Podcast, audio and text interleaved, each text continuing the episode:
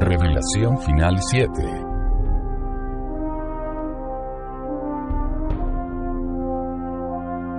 presenta.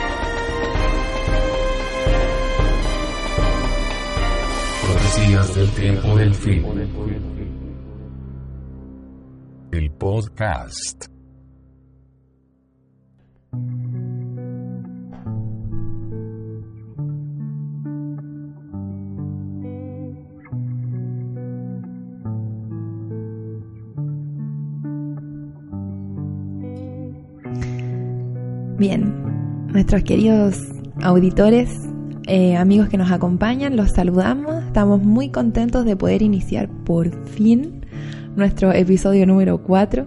La verdad es que este episodio se viene súper bueno porque es fruto de una ardua eh, tarea de investigación, ¿cierto? Eh, discusión. Y siempre eso es bueno cuando es dirigido por el Espíritu Santo. Así que esperamos que sea de bendición todo lo que vamos a trabajar en este episodio.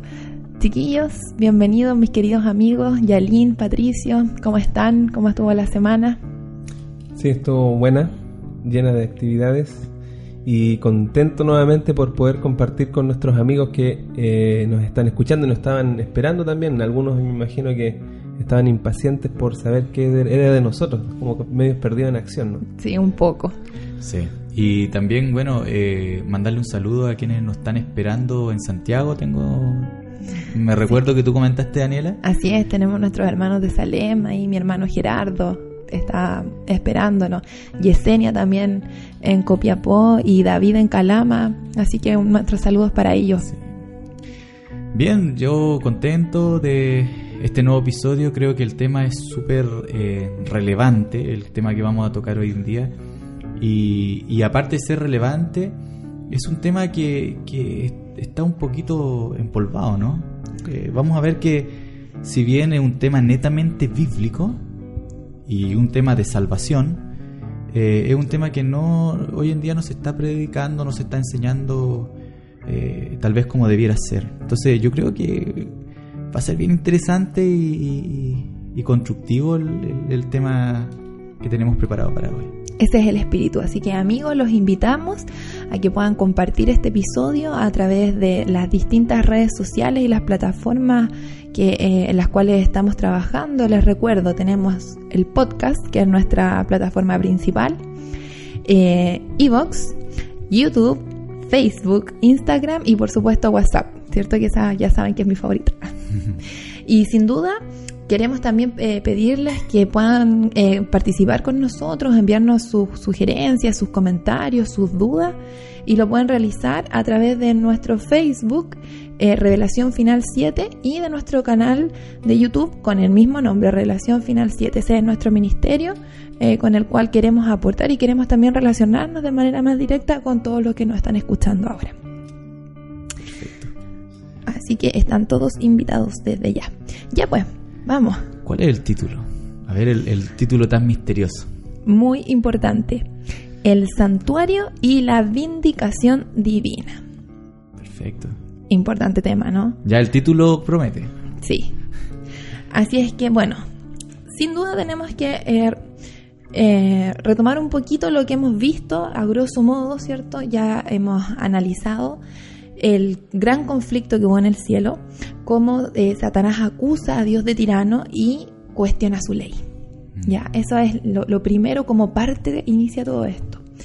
Ahora, esta ley que se considera defectuosa e imposible de cumplir em, de parte de Satanás, ¿cierto? Eh, arrastra este conflicto a la tierra y hace, ¿cierto?, que nuestra raza, una raza eh, iniciando eh, su existencia cae. Se incumple la ley acá en nuestra tierra. Por lo tanto, el hombre es expulsado del jardín del Edén y aquí viene la parte que más me gusta, cómo actúa Dios con nosotros. Porque a pesar de que el hombre ya merecía la, la, sentencia, ¿cierto? A la cual se había expuesto, Dios pone un plan en marcha, un plan especial. Y este plan es el que a veces nosotros no podemos entender claramente, ¿cierto?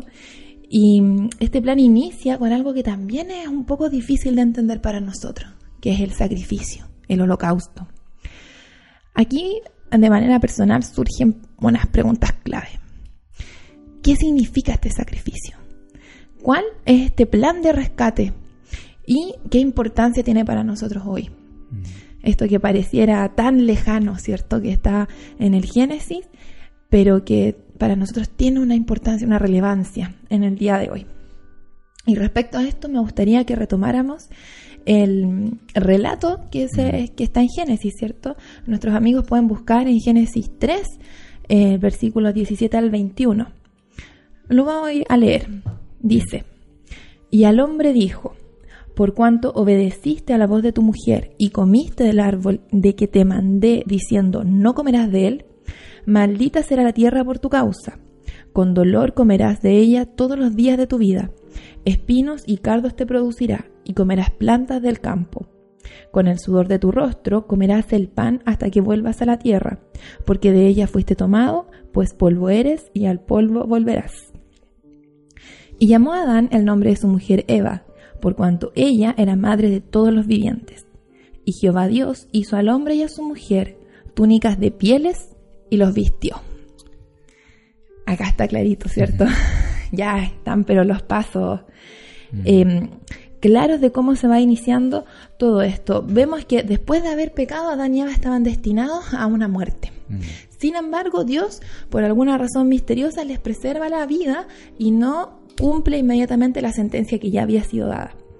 También nos muestra este relato bíblico una actitud proactiva de Dios, porque es Dios el que empieza a buscar al hombre, porque el hombre inmediatamente después que peca se arranca, ¿cierto? No, no, no quiere eh, dar la cara a Dios. Eh, y en el último versículo vemos un hecho muy, muy trascendental, que es que Dios viste a Adán y a Eva. Ellos primero se habían vestido con, con hojas, digamos, dentro de su precariedad que habían encontrado, pero Dios los viste con pieles, lo cual significó que otro ser tuviese que morir y desprenderse de su piel para que ellos pudiesen ser cubiertos, ¿verdad? Ahora, si bien a Adán y a Eva no se les aplicó la condena definitiva de la muerte inmediatamente, esto es porque Dios proveyó qué cosa? Un medio. Un medio. ¿Cierto? Y finalmente el Señor los capacita para que se acerquen a Él. A pesar de que ellos habían escondido de su presencia, Él los busca, los cubre, ¿cierto? Y a pesar de que los expulsa del jardín del Edén, Él de alguna manera se preocupa de que ellos puedan seguir estando eh, en contacto con, con su Creador.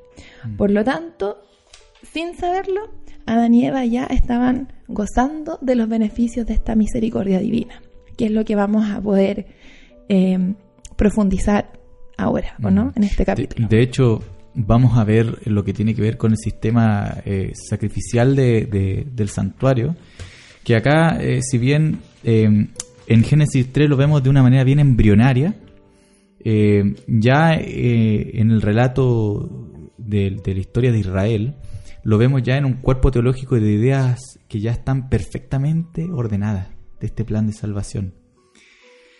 Bueno, en definitiva, Adán y Eva ya estaban eh, beneficiándose anticipadamente del sacrificio de Cristo. ¿Mm?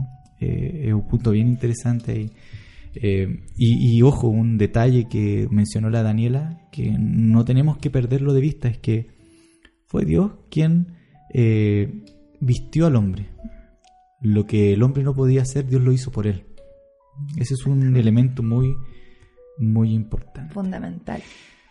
Bien, eh, vamos a, ir tomando más, más color del, tema, vamos a ir agarrando un poquito más eh, algunos elementos del contexto, ya para poder, para que se entienda bien el tema. Y sabemos, Patricio, que, que esto no lo podemos entender si no entendemos primero eh, el contexto de- de- del acuerdo que Dios hizo con la humanidad. Dios hizo un, un pacto. Y con una persona especial. Mm, ¿cierto? Porque aquí podemos ver eh, lo que pasó en el Edén, pero ahora el hombre empieza a vivir una, su vida, ¿cierto? Eh, fuera del Edén y empiezan a nacer nuevos eh, seres humanos. Y estos seres humanos, ¿qué, qué- cómo entonces? ¿Cómo entran a esta, a esta historia? ¿De qué Mm. manera se, se relacionan con lo que pasó con, con los primeros padres, ¿cierto? Y aquí aparece Abraham, ¿no? Exacto. Mm, Antes de pasar a esa parte, me gustaría que fortalecer un poco el tema de la introducción que hicimos para que nuestros amigos puedan tener eh, un, un concepto claro de lo que es el plan de salvación. Habíamos hablado acerca de que el carácter de Dios es difamado, mm, que la ley de Dios también es difamada. eh, se presenta un Dios tirano, se presenta una ley de- defectuosa que no se puede cumplir. Con la caída de Adán y Eva se acentúa mucho más eso, porque Mm. ahora sí Satanás puede tener la excusa fehaciente o, el- o la evidencia para decir, bueno, la ley de Dios acá en el mundo no se puede obedecer porque el ser Mm. humano ya está separado de Dios. Entonces eh, vemos que hay dos cosas en juego mm. no solamente la salvación del ser humano, aunque ya lo dijimos al principio, pero es más que nada para remarcar, Sí, sí. cosa que el énfasis se entienda, sino que también, aparte de la salvación del ser humano, es poder eh, vindicar el carácter, carácter de Dios, de Dios. que es la razón del título por el cual hablamos. Exacto. Y ahora podemos ver, el de- ahora podemos entender Sí. el pacto, como Sí. para poder saber cuál era el de objetivo hecho, del pacto. De hecho, de- del tema del pacto se habla mucho hoy en día. Eh, hay muchas teorías, mucha- muchas ideas humanas en relación a este pacto y en relación a la Biblia. Muchos interpretan la Biblia desde una- un punto de vista personal de lo que ellos creen que, que- que ocurre con este asunto del pacto. Pero cuando uno va al texto bíblico y trata de tener una, una, una visión o una actitud inductiva con el texto bíblico, o sea, que el, que el texto te hable a ti y te, te guíe, nos damos cuenta que en realidad este tema del- de los pactos en realidad no es tan así. Eh, si uno lo resumiera, eh, este elemento nos damos cuenta que el- el, eh, existe un solo pacto, un solo pacto que Dios hizo con la humanidad. Ese pacto tiene distintas etapas. Eh, y la etapa, eh, una de las etapas más principales es, la etapa del sacrificio de Cristo. Pero sin embargo, no podemos desconocer que tanto en el Antiguo como en el Nuevo Testamento eh, hay un hombre que está eh, es central en este acuerdo que Dios hizo con la humanidad como representante, podríamos decir, de este contrato que Dios hace con el hombre. Y este hombre es Abraham. Abraham, el padre de, de, de- dicen, de muchas naciones, ¿no? Eh, de hecho, es un, es un personaje reconocido no solamente en el cristianismo y en el judaísmo, sino que en otras religiones como incluso el islam. Es un patriarca. Exacto. exacto. Entonces, es interesante eh, entender que Dios elige a este hombre, a este hombre semita que vivía en un lugar pagano, en Caldea, lugar eh, que tenía la veneración a los dioses eh, paganos, etc. Y Dios ve a este hombre, lo elige y se, se revela a él eh, para firmar un contrato eh, de paz entre el cielo y la tierra. Es la propuesta que Dios le hace a este hombre. Eh, entonces, y acá hay un elemento muy importante que, que lo conversábamos cuando hacíamos la pauta. eh, me acuerdo lo menciona, mencionó Patricio.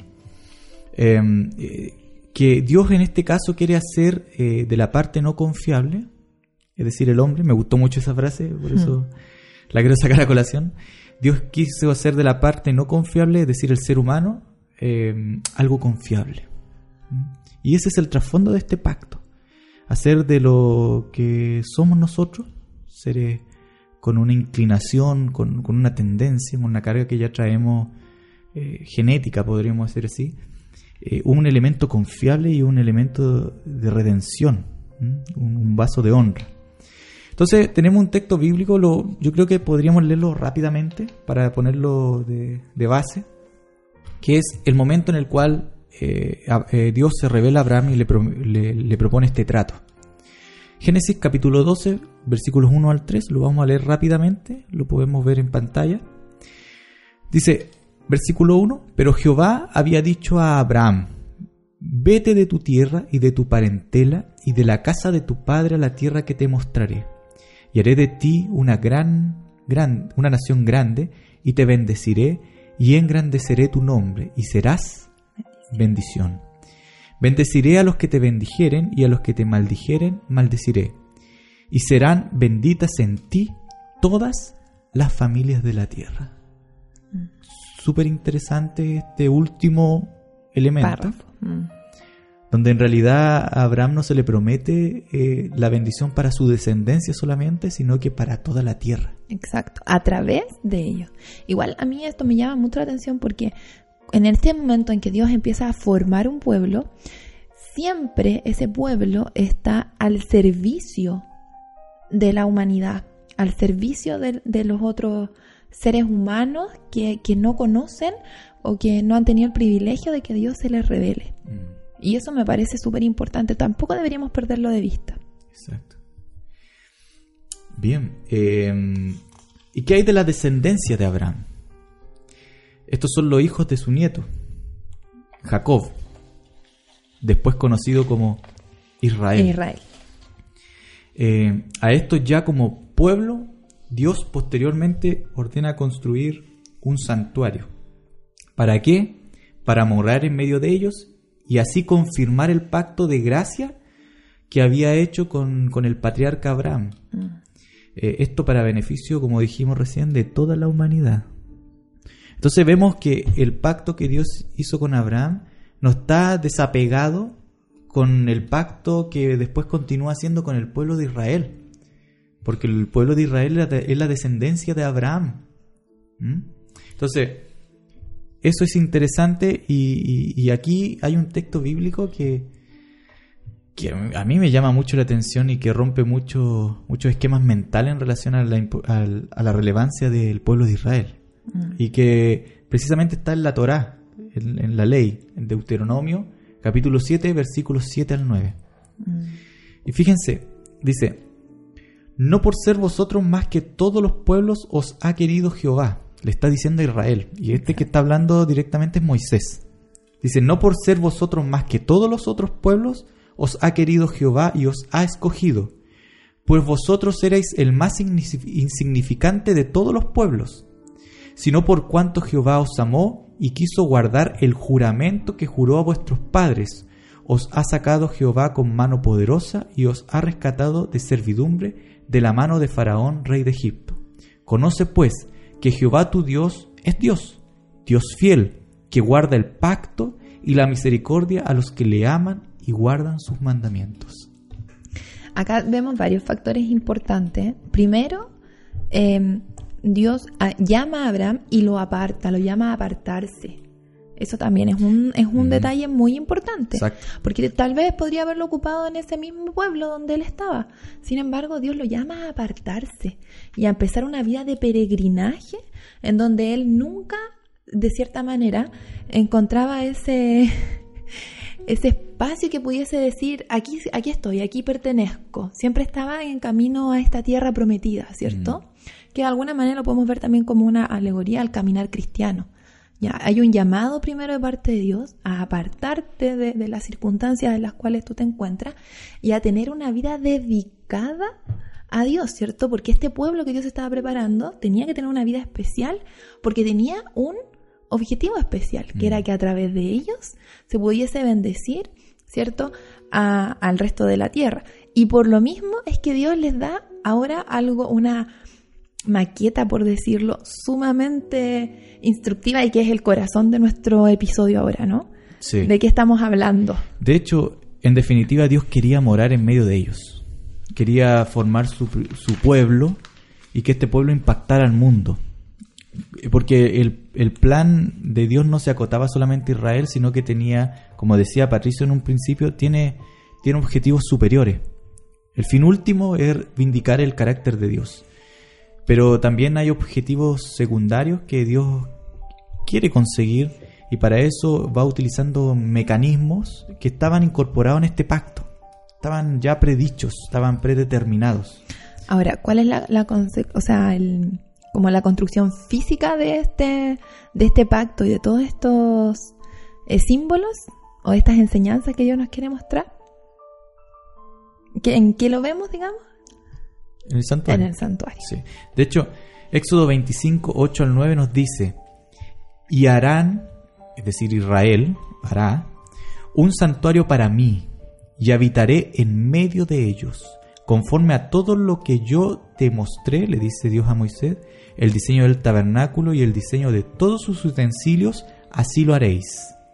Y después, eh, en el versículo eh, 22, dice, y de allí me declararé a ti, le dice a Moisés, y hablaré contigo de sobre el propiciatorio de entre los dos querubines que están sobre el arca del testimonio, todo lo que yo te mandare para los hijos de Israel. Entonces, el santuario era un punto de comunicación, de interacción entre Dios y su pueblo. Ese era el corazón, como decía la Daniela, donde Dios eh, se iba a comunicar, se iba a relacionar con el pueblo. Eh, sin embargo, vamos a ver que esto tenía ciertas condiciones. No era tan así como construir un, un, un edificio o una tienda y, y, simplemente ya está todo bien y Dios se posiciona esa tienda y que comienza a comunicarse con el pueblo. No. Tenía ciertas condiciones que el pueblo tenía que cumplir para que la presencia de Dios habitara en medio de ellos. Respecto a esto, me gustaría que pudiésemos ya ir entrando en, en terreno, ¿cierto? ¿Cuáles eran estas condiciones? ¿Cuáles eran estos símbolos, estos ritos, esta significancia? Eh, ¿Y qué es lo que esperaba expresar Dios a través del santuario y los servicios que se realizaban en él?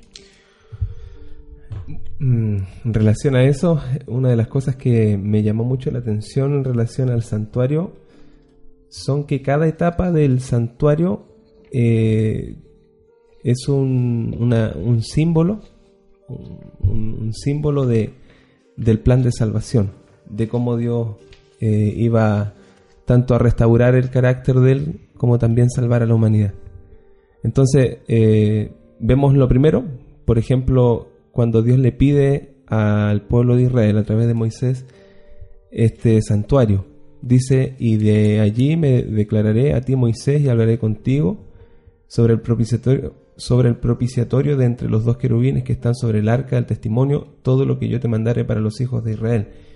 Y el otro versículo dice, y me harán un santuario, mm. ¿no? Y habitaré en medio de ellos. Y de aquí comienza ya, por así decirlo, a expresarse estos principios, esta, esta, estos, estas enseñanzas para nosotros hoy.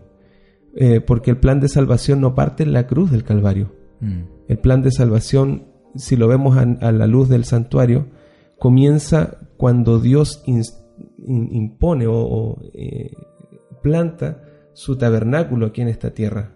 Lo vemos tipificado con el santuario, ¿no? El tabernáculo en el desierto, cuando Dios le pide eso al pueblo de Israel, que le hagan un santuario. Es increíble que la ubicación del santuario está en un lugar específico, no está ni al extremo del campamento, ni fuera, ni en el margen, sino que está en medio ¿Y dónde vemos su cumplimiento? Lo vemos cuando Jesús se hace carne, cuando el verbo se hace carne. Mm. Hay un versículo de la Biblia que me gustaría compartir con, con los amigos, con, con, todos los que estamos acá, que aparece en el libro de San Juan, el capítulo 1, el versículo 14, que dice lo siguiente, y el verbo se hizo carne y habitó mm. entre nosotros.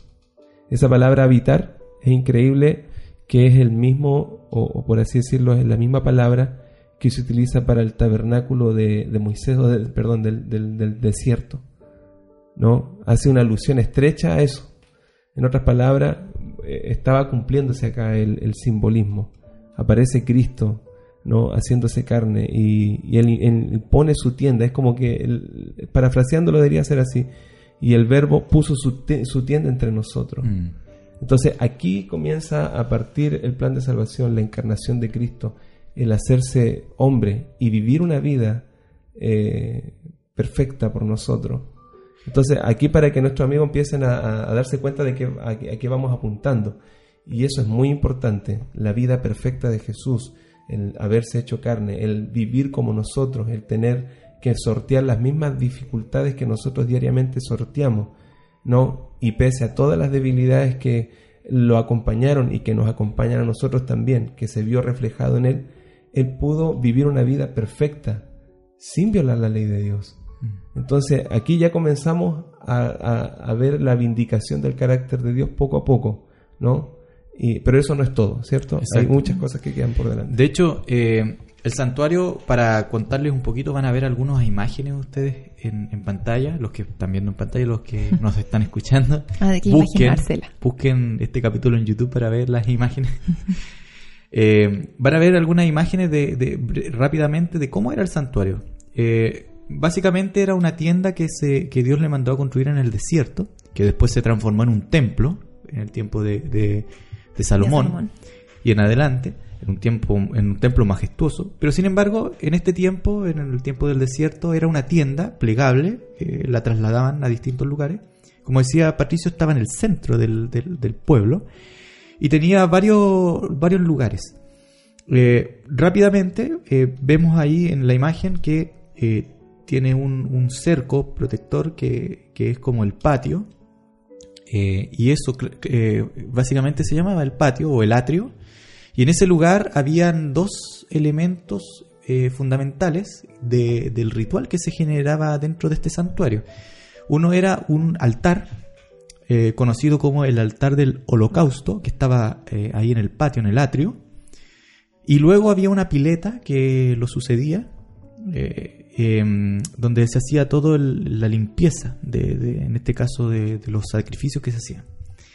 Y luego el lugar central de este, de este tabernáculo, eh, conocido como el lugar del tabernáculo propiamente tal, eh, estaba dividido en dos sectores. Ustedes ahí pueden ver que es como una tiendita que está dentro del, del- recinto. Y esa tiendita tenía dos sectores eh, principales. Uno era el lugar conocido como el lugar santo, ¿ya? El cual al- albergaba algunos elementos que, que- que usted también puede revisar ahí en las imágenes. Uno de ellos era un candelabro de eh, siete brazos.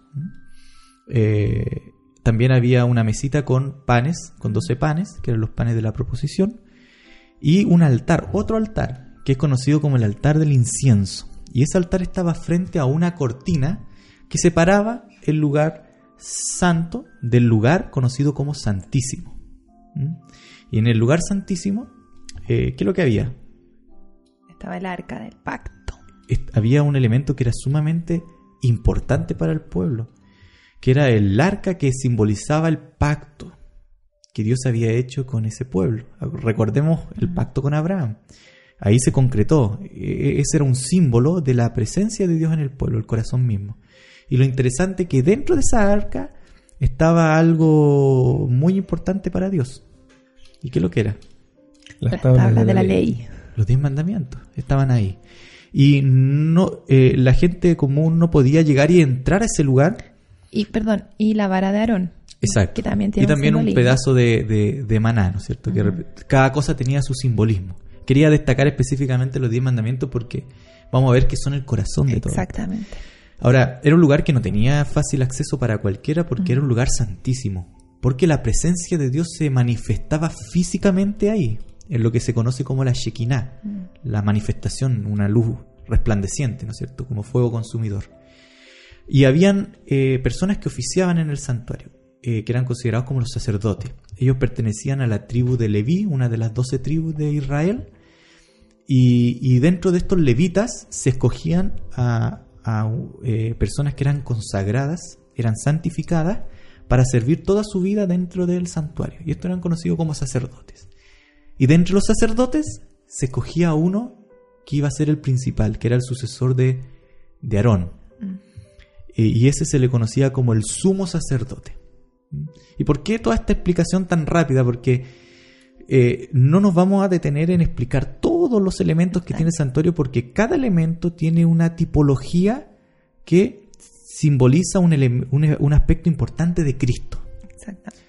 Sin embargo, es importante eh, tenerlo presente porque en el próximo programa vamos a ver otros elementos importantes que hay aquí en este, en este, en esta ritual- ritualística del santuario. Claro.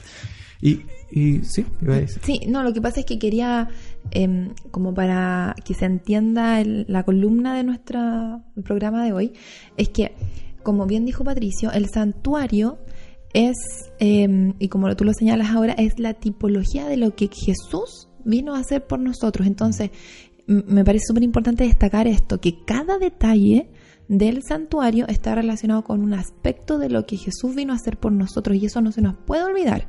Por eso esta, esta, esta comprensión del santuario es tan vital para nosotros. Y ahora nosotros nos queremos enfocar, ¿cierto?, en este servicio de los sacrificios. Porque Exacto. como vimos al principio, este plan de salvación inicia con un sacrificio. Exacto. ¿cierto? Y en el santuario, el ritual más importante o, o- o los, los rituales, digamos, más importantes siempre estaban en torno a este sacrificio y lo que este sacrificio significaba para el funcionamiento diario del santuario y del pueblo también. De hecho, eh, lo que tú dices es, es- es sumamente importante porque este santuario era un- una maqueta de lo que de los procesos celestiales que ya hablamos en el capítulo 3, Sí, me parece. dos, tres. 2, 3, por ahí. Y Pablo lo dice, y quiero leer este texto porque es importante. Eh, lo encontramos en el libro de Hebreos, del Nuevo Testamento, Hebreos, capítulo 8, versículos del 1 al 5. Lo voy a leer rápidamente para ponerlo en la mesa. Dice, versículo 1. Ahora bien, el punto principal de lo que venimos diciendo es que tenemos tal sumo sacerdote, el cual se sentó a la diestra del trono de la majestad en los cielos, ministro del santuario, y de aquel verdadero tabernáculo que levantó el Señor y no el hombre. Porque todo sumo sacerdote está constituido para presentar ofrendas y sacrificios, por lo cual es necesario que también éste tenga algo que ofrecer. Así que, si estuviese sobre la tierra, ni siquiera sería sacer- ni siquiera sería sacerdote, habiendo aún sacerdotes que presentan las ofrendas según la ley, los cuales sirven a lo que es figura y sombra de las cosas celestiales, como se le advirtió a Moisés cuando iba a erigir el tabernáculo diciendo, mira, haz todas las cosas conforme al modelo que se te ha mostrado en el monte. Ahí está afirmando claramente que, que este santuario, ¿cierto?, es una maqueta de lo que está en el cielo. Por eso es importante entender esto del sacrificio, ¿no? Mm. E insistir en que cada cosa, la función del sacerdote, los adornos, eh, los utensilios, todo lo que estaba, señala a una única persona, ¿cierto? Al Hijo Unigénito, Mm. a nuestro Jesús. Y eso me parece fundamental y por eso lo reitero. Pero me gustaría que continuáramos Sí. entonces con el tema de, de, eh, los Vamos- ritos sacrificiales, Vamos a ¿cierto? tierra derecha. Exactamente. ¿Cómo, cómo, ayúdenme con esto? ¿Cuáles eran los, los distintos sacrificios, Mm. eh, los rituales que estaban en relación a los sacrificios que se hacían en el, en el santuario? Bueno, a ver, eh, aquí estamos entrando en el segundo paso de- del plan de salvación. Ya mencionamos que había uno, que fue cuando Cristo se hace carne, ¿no? Eh, la encarnación de Cristo.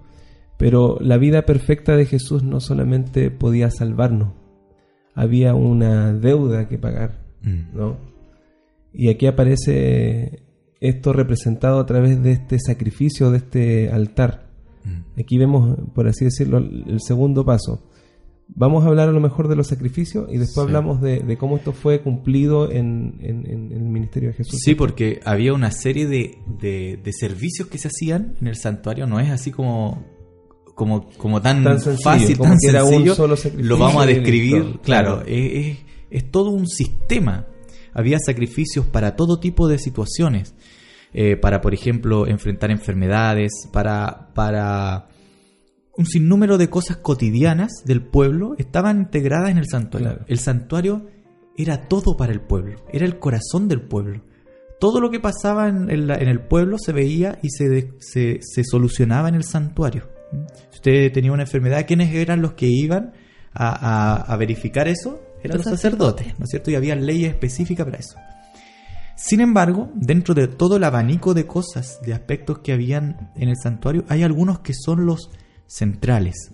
Y podríamos decir que estos se dividen básicamente en dos. ¿ya? Tenemos el, el- servicio que es, conocido como el servicio diario y el otro servicio es conocido como el servicio anual. Había un servicio importante que se hacía todos los días y ese contemplaba un sinnúmero de- de elementos.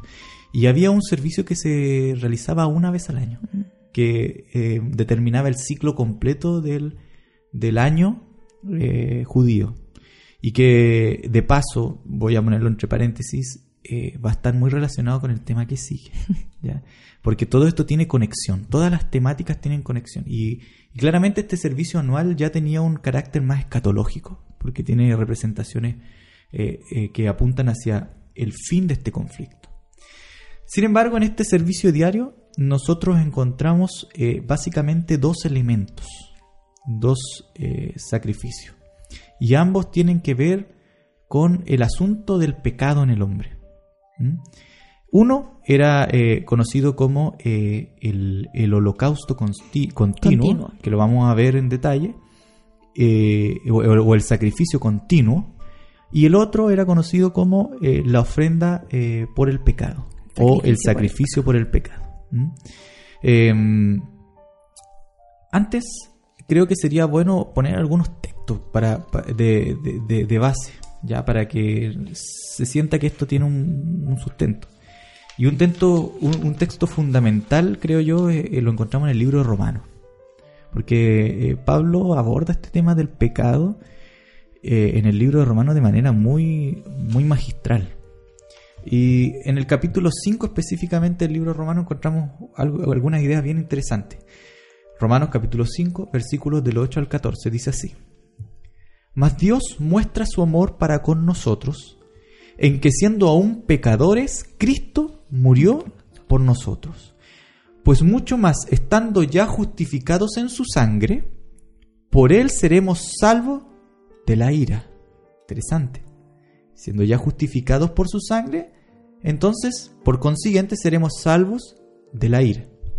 Porque si siendo enemigos fuimos reconciliados con Dios por la muerte de su Hijo, mucho más, estando reconciliados, seremos salvos por su vida. Y ahí hace una diferenciación bien interesante. Eh, estar reconciliado y ser salvos. Como que, como que Pablo lo, lo trabaja, aunque son complementarios, pero lo trabaja como de manera distinta. ¿Mm? Y no solo esto, versículo 11, sino que también nos gloriamos en Dios por el Señor nuestro Jesucristo, por quien hemos recibido ahora la reconciliación. Por tanto, como el pecado entró en el mundo por un hombre, y por el pecado la muerte, así la muerte pasó a todos los hombres por cuanto todos pecaron, pues ante la ley pues antes de la ley había pecado en el mundo, pero donde no hay ley no se inculpa de pecado. No obstante, reinó la muerte desde Adán hasta Moisés, aún en los que pecaron, aún en los que no pecaron a la manera de la transgresión de Adán, el cual es figura del que había de venir. Y acá hay, o sea, un sinnúmero de elementos que no los vamos a poder destacar todos, pero, pero a mí me llama mucho la atención eh, el hecho de que eh, Pablo habla de una reconciliación y habla de que eh, por el pecado de Adán, de un hombre, entró el pecado en todo el mundo, se expandió la muerte, porque la muerte es la consecuencia del pecado.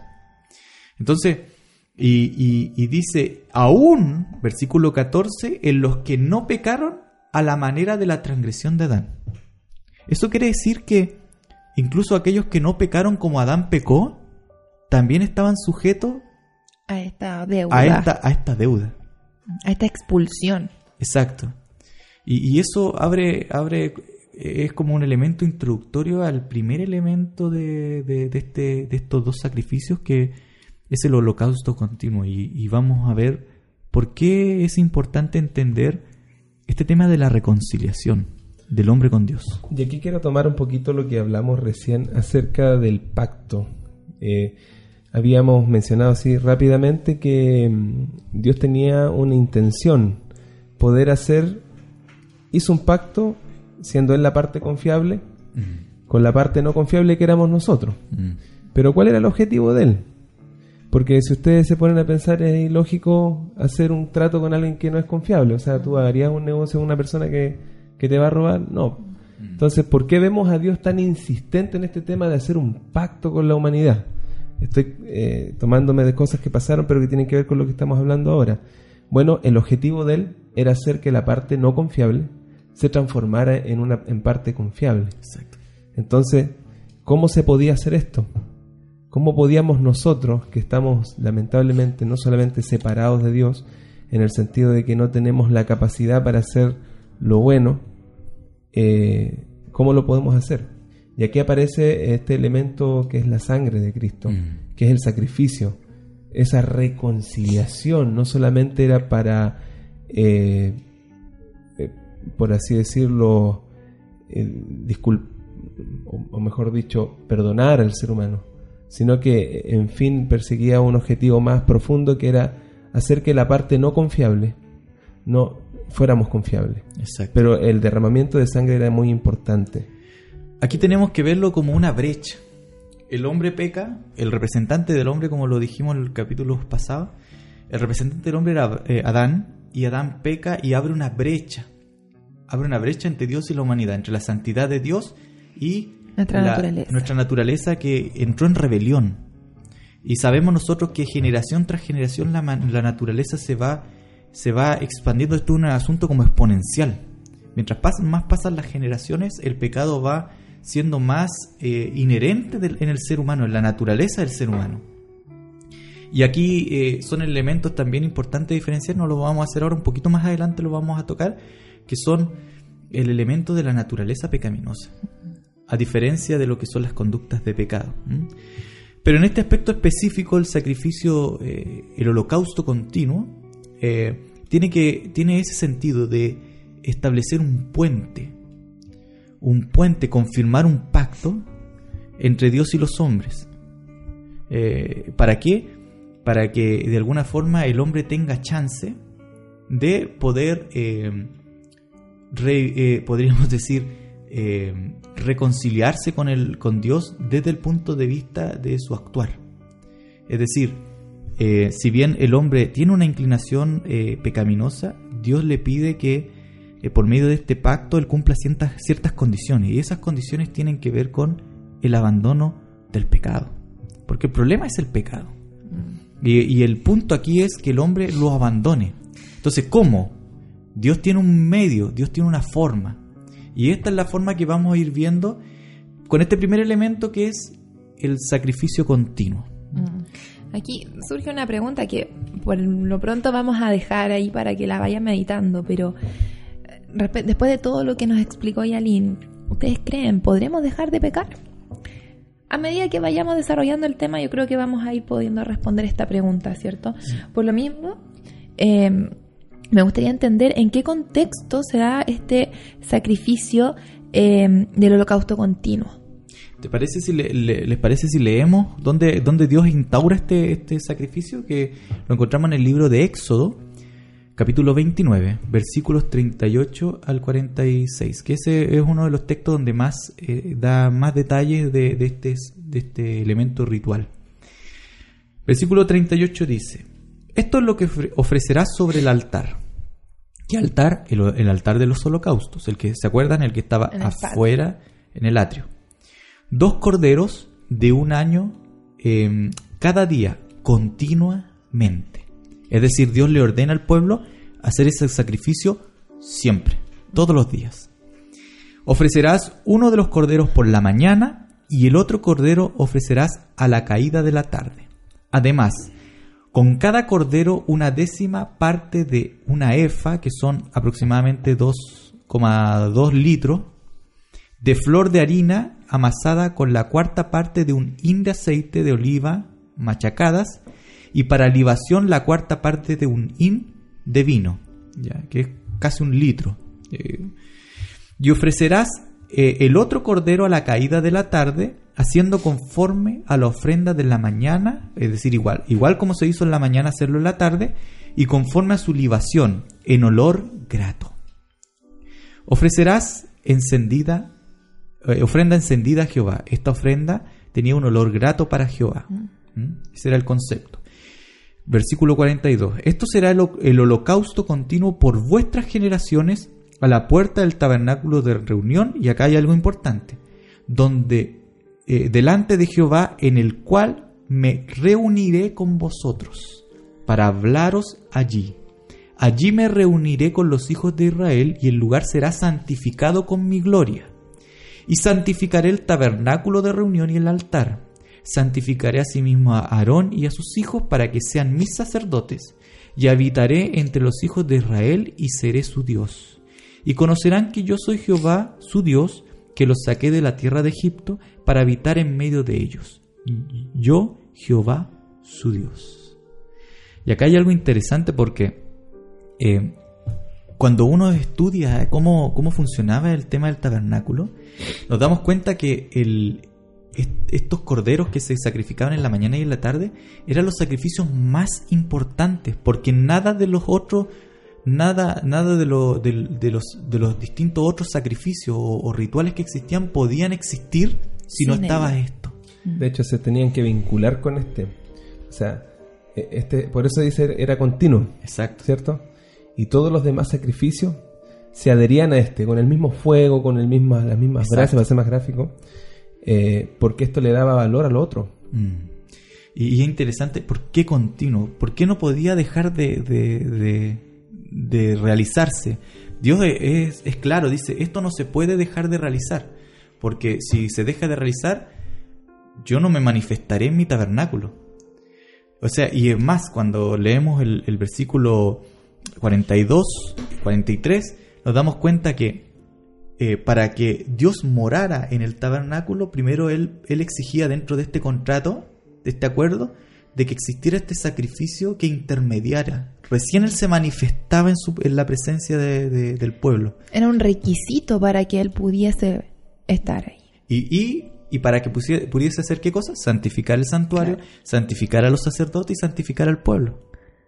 Y si es- ese es- sacrificio ese no, concepto importante de la santificación. Exacto. Si ese sa- sacrificio no estaba, eh, Dios de alguna forma, mm, en base a este contrato, a este pacto, Dios no iba a habitar en medio del pueblo. Mm. Interesante, ¿no? Por eso que era, era de suma importancia que estuviera continuamente siendo ejercido. Y lo otro que me llama la atención es el símbolo del cordero. No podía ser otro animal que no fuera un cordero, macho y sin ningún defecto. Tenía que ser perfecto el cordero. Y, y- y lo interesante es que, que en el Nuevo Testamento nosotros vemos que eh, a Jesús se le implica directamente con el símbolo del cordero. De hecho, Juan en Juan 1.29, eh, Juan el Bautista, da, da, da fe pública de esto cuando él dice, he aquí el cordero de Dios que quita el pecado del mundo. Lo reconoce. Y otra cosa más interesante, Juan nos dice que quita el pecado de, de- de- de las personas que pecan de, o, o del pecador. Él dice, quita el pecado del mundo. Mm. Tiene un panorama comunitario. Y precisamente el sacrificio continuo era un sacrificio comunitario, porque era un sacrificio que se hacía en la mañana y otro en la tarde por todo el pueblo. Mm. Bueno, esto nos hace pensar también en el propósito de Dios. O sea, si nos vemos, Dios hizo provisión para todo el mundo. Y ya nuestros oyentes, nuestros amigos que nos están viendo ya están comprendiendo un poco a qué nos estamos refiriendo con este, este mueble tan importante donde se hacían los sacrificios, el holocausto. Eh, estamos hablando de la cruz de Cristo. Estamos hablando de, de su muerte. Por eso que yo decía al principio, no, era, no, no podemos disociar lo uno, eh, lo primero, que es la encarnación de Cristo, eh, con la cruz. O sea, las dos cosas van juntas. Exactamente. O sea, la vida perfecta de Jesús no fue suficiente o no era, no era lo único que nos podía redimir, nos podría salvar, ¿no? Podía también vindicar el carácter de Cristo. Mm. Se requería lo otro, ¿no? Esto es tan importante como esto, Mm. ¿no?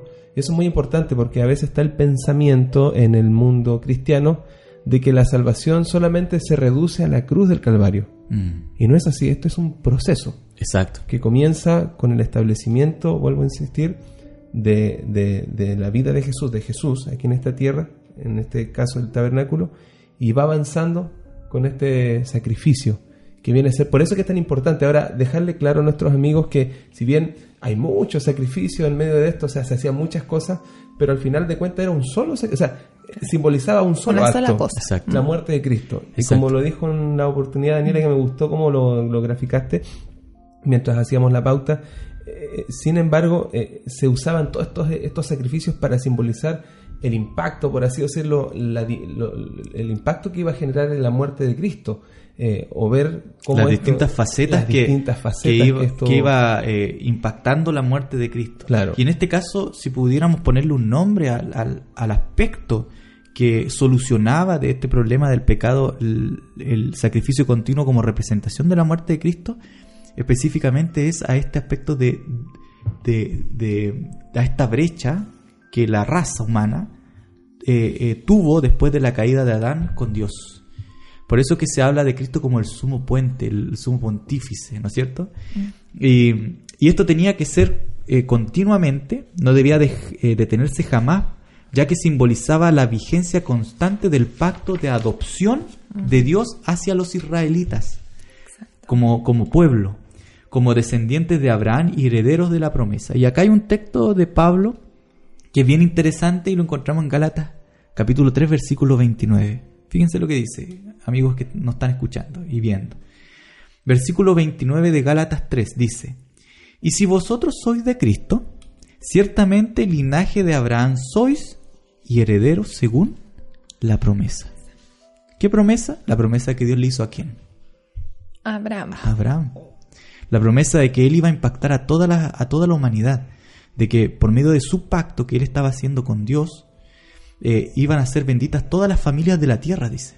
Entonces, ¿a quién estaba haciendo alusión en ese momento? Dios estaba hablando de- de- del Mesías, de Cristo, que iba a impactar a toda la tierra. Pero este sacrificio continuo, entonces, grafica ese elemento específico que tiene que ver con la reconciliación entre la, esta humanidad caída, esta, esta genética caída, esta inclinación, pongámosle concupiscencia, esto que tenemos nosotros que nos inclina hacia el pecado, Mm. con la santidad de Dios. Es decir, Dios no dice, nosotros cuando aceptamos el sacrificio de Cristo, Dios nos santifica así como Dios santificaba al pueblo, cuando el pueblo ofrecía el holocausto, Dios se, se introducía en el santuario y Dios santificaba al pueblo. Y Dios lo hacía, lo hacía justos para vivir en justicia. Yo ahí eh, me gustaría eh, aportar a lo que ustedes están diciendo dos cosas importantes. Primero, un detalle quizá, pero que nos ayuda a confirmar y consolidar esta idea de que el santuario y el sacrificio continuo que estamos viendo ahora era representativo de la muerte de Jesús, en que vemos, por ejemplo, que este tenía que ser ofrecido todos los días en la mañana, Mm. que era a la hora tercera, Sí. ¿cierto? A, la nue- a las nueve más o menos de Mm. nuestro sistema horario actual, y que fue la misma hora en la que Cristo fue crucificado, según lo registra Marcos, ¿cierto? Mm. En el capítulo 15, versículo 25.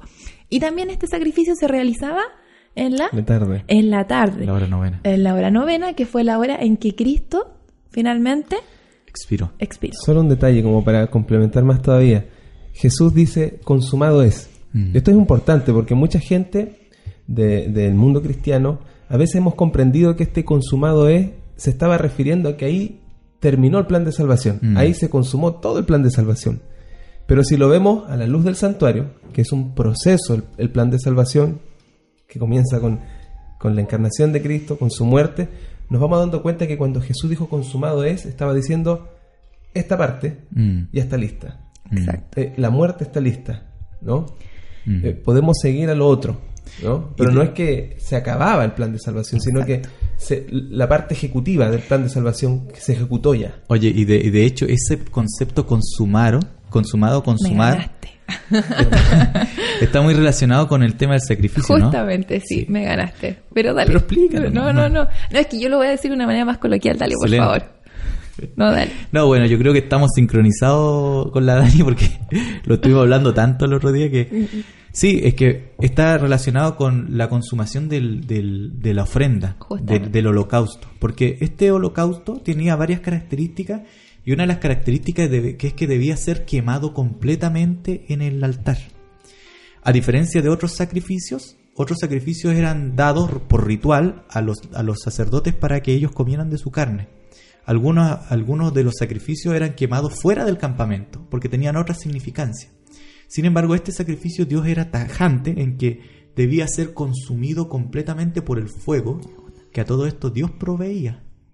No Dios era un fuego cualquiera, no era fuego extraño. Exacto. Dios cuando aceptaba, eh, por ejemplo, cuando se inauguró el tabernáculo, eh, Dios eh, fue quien puso el fuego del holocausto. Eh, y eso fue es bien interesante porque Dios pone el fuego, porque el fuego tiene una significancia también de purificación. Y la purificación no la hacemos nosotros. No ponemos un fuego extraño como los hijos de Aarón, ¿no?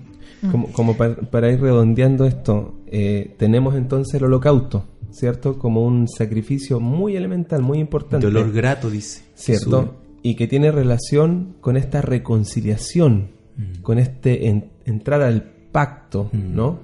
Que podemos ver- Adopción. Claro. Y que lo vemos eh, graficado en la vida del cristiano, del creyente, de la persona que entra al pacto, como este primer encuentro Mm. que, que- que el ser humano tiene con Dios, donde recibe justificación, ¿no? Recibe eh, el- el- o sea, se- se- lo, que, lo que le pertenecía a Jesús, se lo imputa al ser humano, ¿cierto? Mm. La justicia, esa justicia que no teníamos. Pero por ende también se produce algo maravilloso que es el contacto con la santidad, ¿no? Que dice Yalín que lo grafica bien, Sí. Que viene a ser la conversión. Entonces Mm. ahí vemos más práctico esto en la vida del creyente. Sí, es que no quiero interrumpirte la idea, sino que solamente hacer como una especie de paréntesis, porque recuerden que les dije que había dos aspectos que me llamaban la atención. Uno es lo que ya comentamos de este detalle de- del horario y que nos ayuda a consolidar la idea de que el holocausto continuo es la muerte de Jesús en otro de sus aspectos. Pero me quiero referir precisamente a lo que tú estás apuntando, que tiene que ver con eh, la santidad de esta ofrenda. Sí. ¿ya? Porque resulta que este cordero que era ofrecido no era cualquier cordero, Mm. era un cordero perfecto, sin defecto, sin mancha. Y aquí cobra real importancia la vida perfecta que Jesús tuvo, porque él tampoco era una ofrenda cualquiera, o sea, no hubo ninguna mancha, ningún defecto en este cordero que se entrega para este sacrificio. Y precisamente es que eh, a mí me, me llama mucho la atención este concepto de la santificación. Porque este concepto de la santificación significa que las cosas eran apartadas. Eran apartadas con un propósito especial. Y por eso digo que no quería cortar la idea, sino que solamente hacer como una especie de paréntesis, porque me parece sumamente interesante e importante que nosotros comprendamos que cuando Dios nos llama, cuando nos, nos llama para que estemos en su presencia, Él nos llama para apartarnos de algo, con un propósito, un propósito grande, un propósito que va más allá de nosotros inclusive. Pero esta, este, este llamado a la santificación es un apártate, un apártate para mí, porque yo tengo algo especial para ti. O sea, a mí me gustaría que siguieras con... Me, me, me recordé, Con la idea. me recordé, para seguir con la idea, me recordé del caso de la mujer adúltera que llega a Jesús. Jesús dice, ni yo te condeno, vete y no peques más. ¿No? No se puede concebir perdón sin conversión. No, Dios no puede imputar su justicia eh, si no hay un apartamiento del pecado. Y este es un concepto que eh, estamos, estamos viendo que surge del santuario. Lamentablemente el cristianismo hemos perdido mucho al alejarnos del santuario y ver la, la salvación desde otro punto de vista, Mm. o sea, alejado de eso. Manejamos a veces dos mismos conceptos, justificación por la fe, que es algo que estamos tocándolo, eh, pero desde un punto de vista lejos del santuario. Lamentablemente el alejarse del santuario hace que nosotros comprendamos mal esta dinámica, porque muchos piensan que la justificación por la fe solamente consiste en, La muerte de Jesús. en perdón, no, consiste en la imputación, que Dios te imputa su justicia, ¿no? Te imputa Mm. su justicia, pero no hay un trabajo interno en el corazón humano. Y aquí vemos que el holocausto, cuando lo estudiamos a profundidad, el holocausto arroja estas dos cosas. O sea, la reconciliación que involucra también un apartamiento del pecado, una consagración, porque el holocausto era consumido completamente, Exacto. ¿cierto? Lo que tú mencionaste recién. Entonces, eso es que quede bien claro para que podamos entender que eh, es maravilloso ver esto a la luz del santuario porque te arroja más luz de lo que muchas veces estamos acostumbrados a ver en simplemente este concepto lejos del santuario. Exacto. De hecho, esta es una teología sistémica. Es decir, partamos del tema del pacto. No hay, no hay pactos. Hay un pacto que Dios hizo con la humanidad y eso lo, lo afirma Pablo, lo, lo reafirma todo el Nuevo Testamento somos parte de la promesa que Dios hizo a Abraham, por lo tanto, no hay aquí dos historias. No hay la historia del Antiguo Testamento y la historia del Nuevo Testamento. Lo que nos habla el santuario está, está en aplicación eh, eh, fidedigna a lo que simboliza el sacrificio de Cristo en la vida del cristiano. Entonces, tenemos que entender que Cristo es parte fundamental del cumplimiento de este pacto. ¿Para qué? Para impactar ya no solo a un pueblo que era Israel, era un microcosmo que Dios quería eh, amplificar a la tierra, al, planeta, a la raza humana en general. Entonces, ¿qué, ¿en qué se ha caído, como tú bien dices? Porque yo creo que este paréntesis que tú hiciste, Patricio, es fundamental. ¿En qué se ha caído en pensar erróneamente este, este elemento cuando diferenciamos eh, en pactos, como que hubiera un pacto antiguo y un pacto nuevo? Entonces el pacto antiguo quedó fuera y ahora las reglas cambiaron. Sin embargo, nosotros bíblicamente eso es inconsistente porque Pablo mismo da total consistencia, el, todo el libro de Hebreos, eh, le da totalmente consistencia al, al ritual de- del, santuario para ser aplicado tipológicamente a toda la importancia del sacrificio de Cristo. Eh, ¿Para qué? ¿Cuál es el efecto práctico? Es que nosotros comprendamos qué es lo que Dios quiere de nosotros, porque si nosotros aceptamos a Cristo, entramos en el pacto. Somos descendencia de Abraham espiritualmente. Estamos adoptados igual que un, un judío, igual que cualquier eh, persona creyente. Sin embargo, ese pacto tiene condiciones de parte de Dios y también de parte del hombre. El hombre tiene que tener, tiene que cumplir ciertas condiciones para permanecer en la gracia del pacto, en, el regalo del pacto. Y esas condiciones están reflejadas acá. Quiero poner algunos textos de, de- de base, ya que es un tema bien profundo. ¿ya? Y eh, para, para resumir, eh, entonces este holocausto eh, no era un sacrificio que se hacía por los actos de pecado, es decir, por las conductas de pecado. ¿ya? Eso tiene que quedar claro. Eh, de- y de- tampoco era por una persona en específico. no, eh, no no- ese no era el sentido, ¿no es cierto? Sino más bien apuntaba a reconciliar la naturaleza pecaminosa de cada ser humano que deseaba, que deseaba pertenecer al pueblo de Dios en contraste con la naturaleza santa y perfecta del Dios del universo. ¿Mm?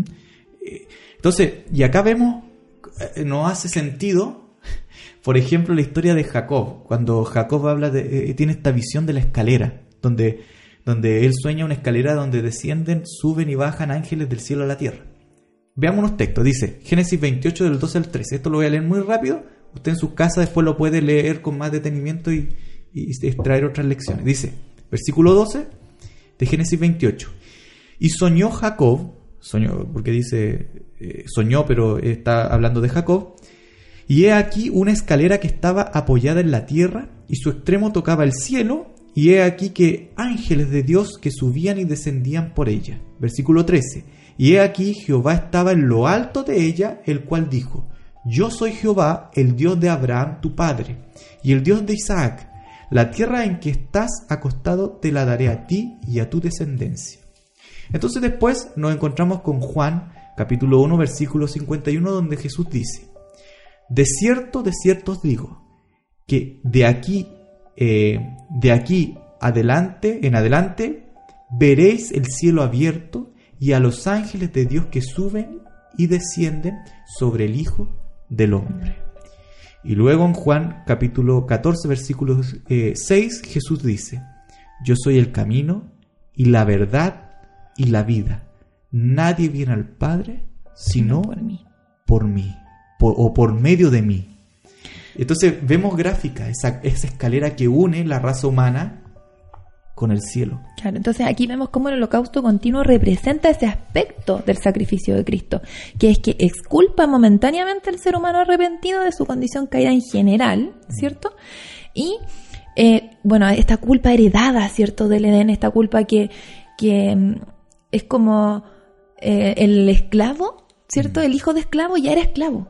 A pesar de que nunca había sido, o sea, ni siquiera nacía, pero ya era esclavo, ¿cierto? Nosotros teníamos esa misma, esa misma condición. Entonces, eh, Dios acepta a esta persona, ¿cierto? Por los méritos de Jesús, ¿cierto? Por el pacto que él hizo con Abraham y lo adopta entonces ahora como hijo de, de su pueblo.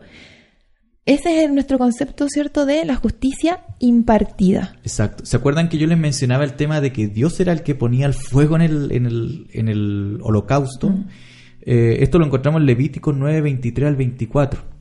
Eh, dice que entrando Moisés y Aarón en el tabernáculo de reunión y salieron, y saliendo, bendijeron al pueblo, que es el concepto similar a, a santificarlo. Y la gloria de Jehová se apareció a todo el pueblo y salió fuego de delante de Jehová y consumió el holocausto con las grosuras sobre el altar. Y viéndolo todo el pueblo, alabaron y se postraron sobre su rostro. Y después Hebreo, o sea Pablo, en el capítulo 2, versículo 11 al 16, dice lo siguiente. Y acá quiero que pongamos mucha atención porque este es el, el elemento central de este aspecto de la muerte de Cristo, que es la santificación. Versículo 11 dice, porque el que santifica, ¿quién es el que santifica? En el contexto de estos versículos es Jesús, está hablando de. Jesús. Porque el que santifica, es decir, Jesús, y los que son santificados, es decir, nosotros, el pueblo, de uno son todos, por lo cual no se avergüenza Jesús de llamarlos hermanos, diciendo, anunciaré a mis hermanos tu nombre, en medio de la congregación te alabaré. Y otra vez, yo confiaré en él y de nuevo, he aquí yo y los hijos que Dios me dio. Así que por cuanto los, hij- los hijos participaron de carne y sangre, él también participó de lo mismo para destruir por medio de la muerte al que tenía el imperio de la muerte, esto es, al diablo, y librar a todos los que por el temor de la muerte estaban durante toda la vida sujetos a servidumbre. Porque ciertamente no socorrió a los ángeles, sino que socorrió a la descendencia de Abraham. Qué interesante, porque sigue en el eh, capítulo 12, versículos 12 al 29, con esta misma idea, versículo 12, por lo cual levantad las manos caídas y las rodillas paralizadas y haced sendas derechas para vuestros pies. Y acá está el concepto de santidad. Mm. Dice, para que lo cojo no se salga del camino, sino que sean sanadas. Estas eran las condiciones del pacto, mantenerse en la senda correcta, derecha. Seguir la paz con todos y la santidad, sin la cual nadie verá al Señor. Mirad bien, no sea que alguno deje de alcanzar la gracia de Dios, que brotando alguna raíz de amargura os, os- os- os estorbe y por ella muchos sean contaminados. No sea que se haya algún fornicario o profano como Esaú, que por una sola comida vendió su primogenitura. Porque ya sabiendo que aún después, deseando heredar la bendición, fue desechado y no hubo oportunidad para el arrepentimiento, aunque lo procuró con lágrimas. Porque no os habéis acercado al monte que se podía palpar y que ardía en fuego, a la oscuridad, a las tinieblas y a la tempestad. Es decir, está cuando, cuando el pueblo se acercó a recibir los diez mandamientos. Versículo 22. Sino que os habéis acercado al monte de, de Sión, a la ciudad del Dios vivo, Jerusalén, la celestial. Es decir, es mucho más solemne Mm. que el, que el tiempo en que Dios hizo temblar el, el monte de Sinaí. A la congregación de los primogénitos que están inscritos en los cielos, al- a Dios, el juez de todo, a los espíritus de los justos hechos perfectos, a Jesús, el mediador del nuevo pacto, y a la sangre rociada, eh, en este caso en el altar del holocausto, que habla mejor que la de Abel. Mirad que no desechéis al que habla, porque si no escaparon aquellos que desecharon a los que amonestaban en la tierra, a los que amonestaban en la tierra, mucho menos nosotros si desechamos al que amonesta de los cielos. La voz del cual con- eh, conmovió entonces la tierra, pero ahora ha prometido diciendo, aún una vez y conmoveré no solamente la tierra, sino también el cielo. Y esta frase, aún una vez, indica la remoción de todas las cosas movibles como cosas hechas para que queden las inconmovibles. Así que, recibiendo nosotros un reino inconmovible, tengamos gratitud y mediante ella sirvamos a Dios, agradándole con temor y reverencia, porque nuestro Dios es fuego consumidor. Y ahí están, en esos textos, que son varios versículos, me salté algunos, hice un paréntesis, está todo, todos los elementos del, del- del holocausto continuo. El fuego consumidor, está el, la intercesión continua, la santidad que demandaba Dios del pueblo para y que, mantenerse y en que el pacto. solamente conseguían a través de este sacrificio. Exacto. Si no, no aceptaban este sacrificio y no realizaban ese sacrificio, no había santidad y si no había santidad no podía estar la presencia de Dios en medio de ellos. Exacto. Aquí interrumpo un poquito eh, para que los amigos tengan cla- claro algunos conceptos teológicos que, que no hemos remarcado. Ya con esto estamos viendo que la causa de nuestra salvación no son nuestras obras, Mm. no es nuestra vida perfecta, no es nuestra conducta perfecta. Aquí la causa de la salvación es la vida perfecta de Jesús Mm. y su muerte en la cruz del Calvario. Y eso es muy importante tenerlo claro. Esa es la causa. La conversión, el perdón de nuestros pecados, la reconciliación son el producto de esa causa. Son el fruto, son, por así decirlo, el don, mejor dicho, más que el fruto, el don. Es la experiencia de la salvación. No podemos disociar eh, el perdón sin la conversión, porque eh, estaríamos incurriendo en un error, ¿no? que es muy común hoy día, de solamente poner en el plano del- de, este, de este producto que da la causa, que es la muerte y la vida perfecta de Jesús, este producto que nosotros hablamos como el perdón y la conversión, no podemos disociarlo, ¿no? No podemos solamente reducir todo al, al perdón de nuestros pecados. Está conjugado el perdón y la conversión, ¿no? Por todo lo que hemos hablado hasta ahora. Entonces, Es que- para que tengan claro cuáles son las causas y cuál es el producto. Justamente, es que por lo mismo quiero reiterar a cuando ustedes se referían a volver confiable la parte no confiable. Aquí está esa transformación, ¿cierto? A través de lo que explicó Patricio, es que se vuelve confiable esta parte. No porque esa parte sea confiable, no porque el humano sea confiable, sino que porque con todo este proceso que acaban de explicar, es que se vuelve, Dios lo transforma confiable. No, no había otra forma. La única forma para poder hacernos confiable, para que pudiéramos guardar la ley de Dios, porque el pacto, fíjense que estaba girando en torno a la ley de Dios. El tabernáculo, me refiero al santuario que estamos analizando, aunque no hemos quedado eh, enfocados Sí. mayormente en el primer, en el, en el mueble que es el, el altar del sacrificio. No, no, no, no hemos avanzado en otras áreas porque capaz que lo vamos a ver después, pero tengamos en cuenta que el centro del santuario estaba en el lugar santísimo, Santísimo. en el arca. Por eso que Yalín hizo esta alusión de que este era el- un, de- un, un- Elemento un central. elemento central, un, un mueble muy importante porque estaba, y en el centro de esa arca estaban los diez mandamientos. O sea, Dios tiene el objetivo de hacer que la parte confiable, no confiable, pueda cumplir con este pacto. Oye, pero y- ¿cómo? A través de la sangre de Cristo y su vida perfecta. Y lo que tú dices eh, eh, gráficamente era súper claro en el santuario, es decir, este sacrificio se hacía en el patio, en el atrio, se llevaba a cabo. Pero ¿cuál era la intención? Es que irte acercando hacia el centro del santuario, ir acercando al pueblo hacia la presencia de Dios. Era el, el paso inicial y más fundamental para, ¿para qué? Para ir al corazón del santuario. Y Ah. para poder, perdón, pero para poder ser digno de estar en la presencia de Dios, porque si no, ¿cómo? Ibas a morir. Exacto. Ahora, ¿Mm? Claro, dos cositas que se me vienen a la mente. Primero, el hecho de que Dios le, con todo esto, le explique al pueblo de Israel la forma correcta de acercarse a Dios. Mm. Se requería santidad en todo. Si usted se fija en la indumentaria del sacerdote, en el mismo sacrificio del holocausto, se dice que se lavaba completamente cada cosa, se ponía ordenado, En orden. en orden. O sea, todo va a entender que para acercarse a Dios tiene que haber santidad. Entonces, esto es muy importante porque no podemos disociar la ley de Dios de la salvación, pero con esto, con esto que estamos hablando, vemos cuál es el lugar que le corresponde a la ley de Dios. Mm. No es, no es la causa, o sea, no tú por guardar los mandamientos de Dios, ¿cómo te puedes transformar confiable guardando lo- lo- los diez mandamientos si tu problema es un problema que lleva de naturaleza, de naturaleza? de esencia. No, pero Dios tiene la intención de cambiarte. Entonces, por eso es que la causa de esa transformación es la muerte de Jesús y su vida perfecta. Exacto. Y el don es poder guardar la ley de Dios. Y esto El- es muy importante entenderlo. El don ¿cierto? es la santificación. Claro, el don es la santificación y para el poder, perdón. para ¿cierto? poder, ¿cierto? Para poder, porque y- y yo quiero insistir en esto, en que Dios nos santifica, nos perdona, nos aparta para poder estar en su presencia, que eso es un regalo maravilloso, porque recordemos que el castigo era la muerte, pero en realidad la muerte era la, la- el ser expulsado de la presencia de Dios, porque Dios es vida. Si yo estoy lejos de Dios, estoy muerto. Exacto. Eh, y, y si uno lo lleva a ese contexto, sales del pacto. Es decir, eh, el, el- tú, te, eh, tú eres adoptado, no porque lo merecía, sino que porque Dios lo quiso. Así le dijo al pueblo, yo no los escogí porque ustedes sean el pueblo más genial de la tierra, sino que porque yo los amé y yo los acepté y quise cumplir mi promesa que yo tuve con sus padres.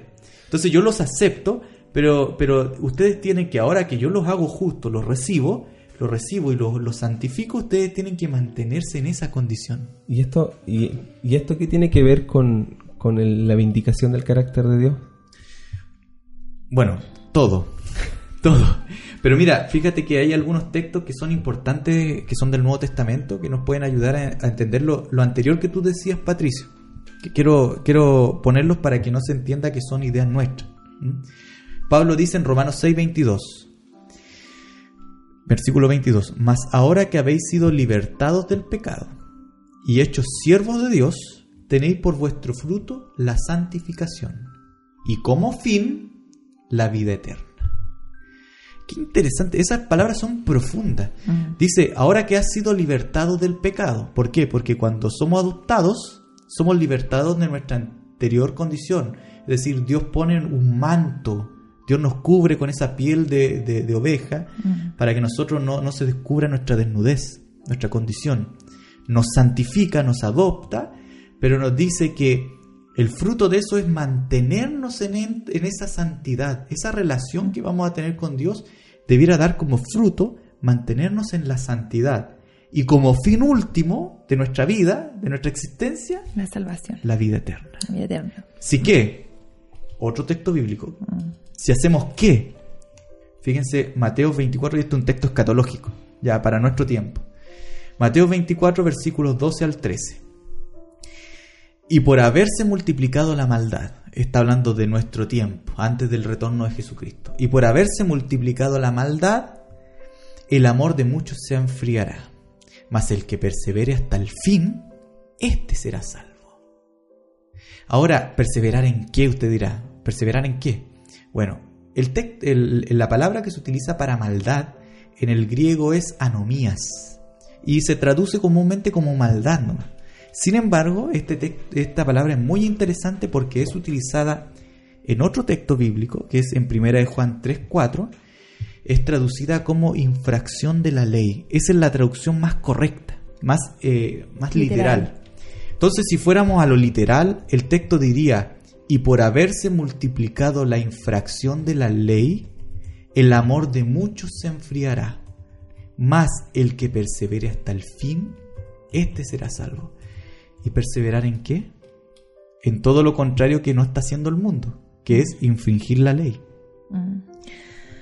Bueno, aquí em, hay algo, no sé si será forzoso, pero yo creo que cuando tú hablas del perseverar, es el perseverar en esta lucha por mantenernos en la presencia de Dios, Exacto. apartándonos de, de las situaciones de pecado y también conteniendo La naturaleza. la naturaleza. Exacto. Una Y- naturaleza pecaminosa que me gustaría que pudiésemos brevemente eh, tomar, ¿cierto? Mm. Por- porque es, una cosa importante. O sea, a pesar de que nosotros tenemos este, es- esta, este pe- perdonazo, por decirlo así, o sea, no, no perdonazo, estoy eh, utilizando mal el concepto, sino que tenemos esta posibilidad de acercarnos a Dios siendo pecadores, continuamos siendo pecadores Mm. aun cuando yo no esté a, a lo mejor haciendo actos de pecado de manera material, tangible, yo sigo siendo pecadora.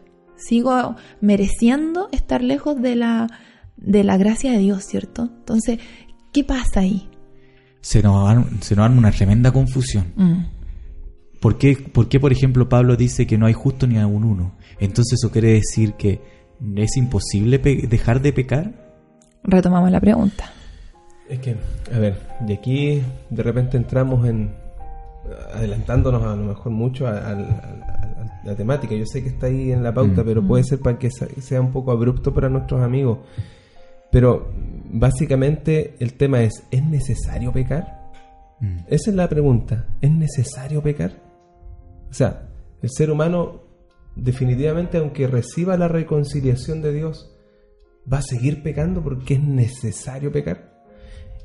El santuario nos, nos aporta esta luz, nos Mm. muestra que realmente no es necesario. De hecho, el objetivo de Dios es poder hacer que la persona, la persona eh, que no es confiable, pueda ser confiable.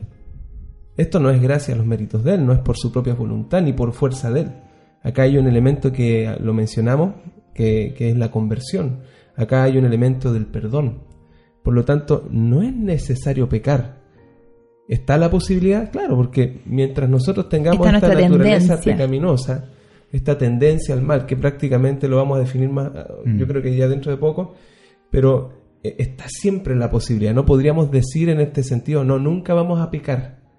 O sea, hay que entender bien, el objetivo es que no pequemos, pero llegar a la conclusión de, de dejar de pecar en el sentido de que usted jamás va a pecar porque usted ya no tiene ninguna ten- tendencia, no, eh, eh, ahí sería mal aplicar la pregunta. Mm. La pregunta es, es más bien, yo la pondría para otro lado, eh, sin contradecir a- el, esquema, pero ¿es necesario pecar? No. Mm. La Biblia da a entender que no es, Es que necesario. tu pregunta está muy bien porque de alguna forma, eh, si, podría, si pudiéramos hacer otra pregunta, sería, ¿cuál es el problema en todo esto? ¿Cuál es el real problema que tiene el hombre? Y el real problema que Dios quiere erradicar del hombre es el pecado. Mm. Entonces, si Dios dijera, bueno, yo quiero erradicar el pecado de la vida del hombre, pero el hombre puede pecar cuando, cuando se le plazca, entonces estaríamos entrando en una contradicción total de parte de Dios. Y no es así. Dios quiere erradicar el pecado del hombre, pero para eso Dios, conociendo la situación del hombre, tiene un plan por el cual progresivamente el hombre va a ir santificando su vida eh, eh, según el estándar que Dios eh, desea para él. Y no porque él lo desee para su, para su beneficio, porque Dios no existe porque nosotros existamos. Dios existe porque Dios es Dios. Mm. Eh, Dios, Dios quiere la santidad para nuestra vida porque quiere que seamos felices. Y Él sabe de que el pecado trae la tristeza y el dolor al- a la vida del ser humano. Pero aquí quiero que ya con esto concretar esta parte del, del- del- del tema para pasar al otro sacrificio, que es dejar en claro estos dos conceptos. Uno es el concepto del pecado, el pecado propiamente tal, Como acto decir, de pecado. Claro, que es todo acto que infringe la ley de Dios, es decir, todo acto de maldad conductual. Y eso lo encontramos en 1 Juan 3.4, donde dice que pecado es infracción de la ley de Dios. Simple, así lo define la Biblia. Y después tenemos el otro concepto que es la naturaleza pecaminosa que ya hemos hablado todo, en, esto, en todo este rato. Es la inclinación hacia el mal con la cual nacemos todos los seres humanos posterior a la caída de Adán y Eva. Nuestras concupiscencias, como dice Santiago. Santiago. A pesar de que no cometamos actos de pecado, pongámonos en el caso que, que llegáramos a no cometer ningún acto de pecado, de igual forma seguimos siendo injustos ante Dios, pues nuestra naturaleza está corrompida, por eso Pablo declara, no hay justo ni aun uno. Es que miren, eh, eh, solo, perdón que te interrumpa ahí justo en este relato, pero es que esa posibilidad no existe. Mm. No existe porque po- llegar a pensar de que puede haber una persona que, que no peque por sus propias fuerzas no se puede. El ser humano nacemos sin la capacidad de poder obedecer los mandamientos de Dios. Mm. No, no tenemos, no nos damos el ancho. Mm. Por lo tanto, llegar a pensar que en algún momento alguien podría hacerlo, no. Por eso que la causa es La vida, vida. perfecta y muerte de Jesús. Es la causa, no hay otra. No Claro. se puede generar. Claro, no, no, yo decía en un caso Sí. hipotético, en un caso hipotético así de, de, de una persona que ya efectivamente dejara de pecar, aún así, en su condición actual de terrestre, de esta, de esta era caída, sigue siendo injusto porque su naturaleza está corrompida. Bueno, pero tenemos ejemplos bíblicos. Mm. Por ejemplo, tenemos a Job. Job dice que era justo. De hecho, hasta Dios, eh, ¿cómo podría decirlo? Como que... Le puso ficha. Eh, Claro, y, y- y- y se enorgullecía y, bueno, un término ¿Hay, muy alguno- coloquial, pero hay- hay algún otro más justo que Claro, este hombre en la tierra? eh, Él, él chocheaba acerca de Job y le decía a Satanás, ¿cierto? Mira, y después de todo lo que a él le pasó, la Biblia registra, dice que Job no pecó. Mm. Sin embargo, aunque Job no pecó, Seguía siendo seguía injusto. siendo ¿Por injusto. qué? Pero- Y él sabía esa condición porque él, él, el Job reconocía esa condición de que no era digno. Exacto. Pero ¿por qué era injusto? Porque su naturaleza Justamente. humana seguía caída. Porque no está, eh, la solución no está dada en su totalidad. La solución, la vamos a ver en el próximo capítulo, está en el final del proceso. Justamente. Cuando Dios mismo, de manera sobrenatural, regenere nuestra naturaleza en la segunda venida de Cristo. Pero en fin, eh, un texto clave para entender estas diferencias está en Santiago capítulo 1 versículos 12 al 15. Dice, eh, versículo 12, Bienaventurado el varón que soporta la tentación. ¿La tentación de qué? La tentación de pecar. Porque cuando haya resistido la prueba, recibirá la corona de la vida que Dios ha prometido a los que le aman. ¿Quiénes son los que aman? la Biblia dice los que guardan sus mandamientos. mandamientos. Si me amáis, guardad mis mandamientos. Cuando alguno es tentado, no diga que es tentado de parte de Dios, porque Dios no puede tentar, No eh, puede no puede ser tentado por el mal, ni él tienta a nadie, sino que cada uno es tentado cuando de su propia concupiscencia es atraído y seducido. Entonces, la concupiscencia o esta inclinación hacia el mal, después que ha concebido, da a luz el pecado. Y el pecado, siendo ya consumado, da a luz La muerte. la muerte. ¿Está claro? eh? Sí. Y yo creo que con esto ya estamos, pero clarito para pasar. Ya, yo, yo acepto este, este sacrificio continuo, acepto el sacrificio que Jesús hizo por mí, me pongo estas vestiduras, este manto, me puedo acercar a la presencia del Señor, pero si en esta condición peco, Mm. chuta, Veamos. ya, ya me quedé fuera del pacto, ya no tengo nada más que hacer. Pensemos en, una en un, israelita del tiempo de, de- de Moisés, del tiempo del, del tabernáculo. ¿Qué hacía? ¿En qué condiciones eh, un- un- un- una persona era expulsado del pueblo? Porque la Biblia habla de que hay personas Que eran que eran cortados. cortados, eran expulsados, decía, eran sacados del pacto, y otras personas que permanecían en el pacto a pesar de errar. Y acá hay, hay otro elemento interesante que es el segundo punto, que es el sacrificio por el pecado, que era un sacrificio que se daba en el contexto del servicio diario, pero que tenía otro objetivo y que también estaba implicado con la muerte de Cristo. También era un aspecto de la muerte de Cristo que hoy en día también nos ayuda a mantenernos en el pacto. ¿Qué podríamos decir de este? De hecho, hay un gráfico que los vamos a poner en pantalla. Eh, un gráfico con unas pelotitas que están viendo ahora, que es una forma que cómo se nos ocurrió, no, no, di- no vamos a decir que es perfecta, pero, pero pretende graficar esto. Entonces tenemos el holocausto eh, con este pacto de adopción. Eh, Dios reconcilia la naturaleza caída del ser humano que acepta el pacto, adoptándolo como hijo y miembro de su pueblo. Dios perdona los actos de pecado pasado de los adoptados, o sea, Dios los santifica. Dios santifica a su pueblo y el pueblo se compromete a mantenerse sin pecado en santidad. Esas son las condiciones del pacto. Ahí estamos nosotros, un contrato, estamos dentro del pacto.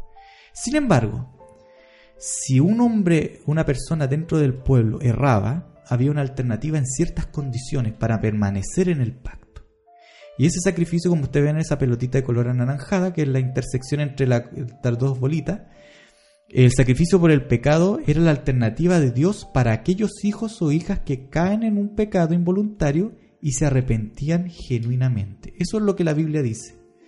Estos pecados involuntarios eh, eran, era- había un medio que Dios daba para de misericordia para que esa persona no saliera del pacto si realmente estaba arrepentida de lo que él de lo que él o ella había había Hecho. cometido.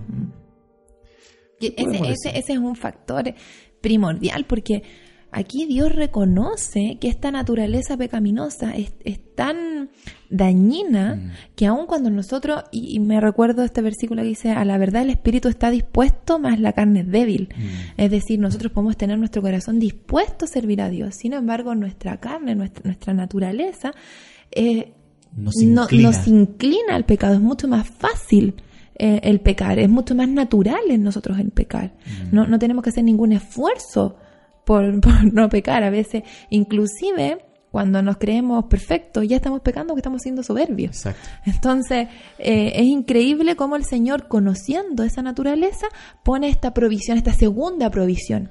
¿Cierto? Primero, la primera provisión nos acerca.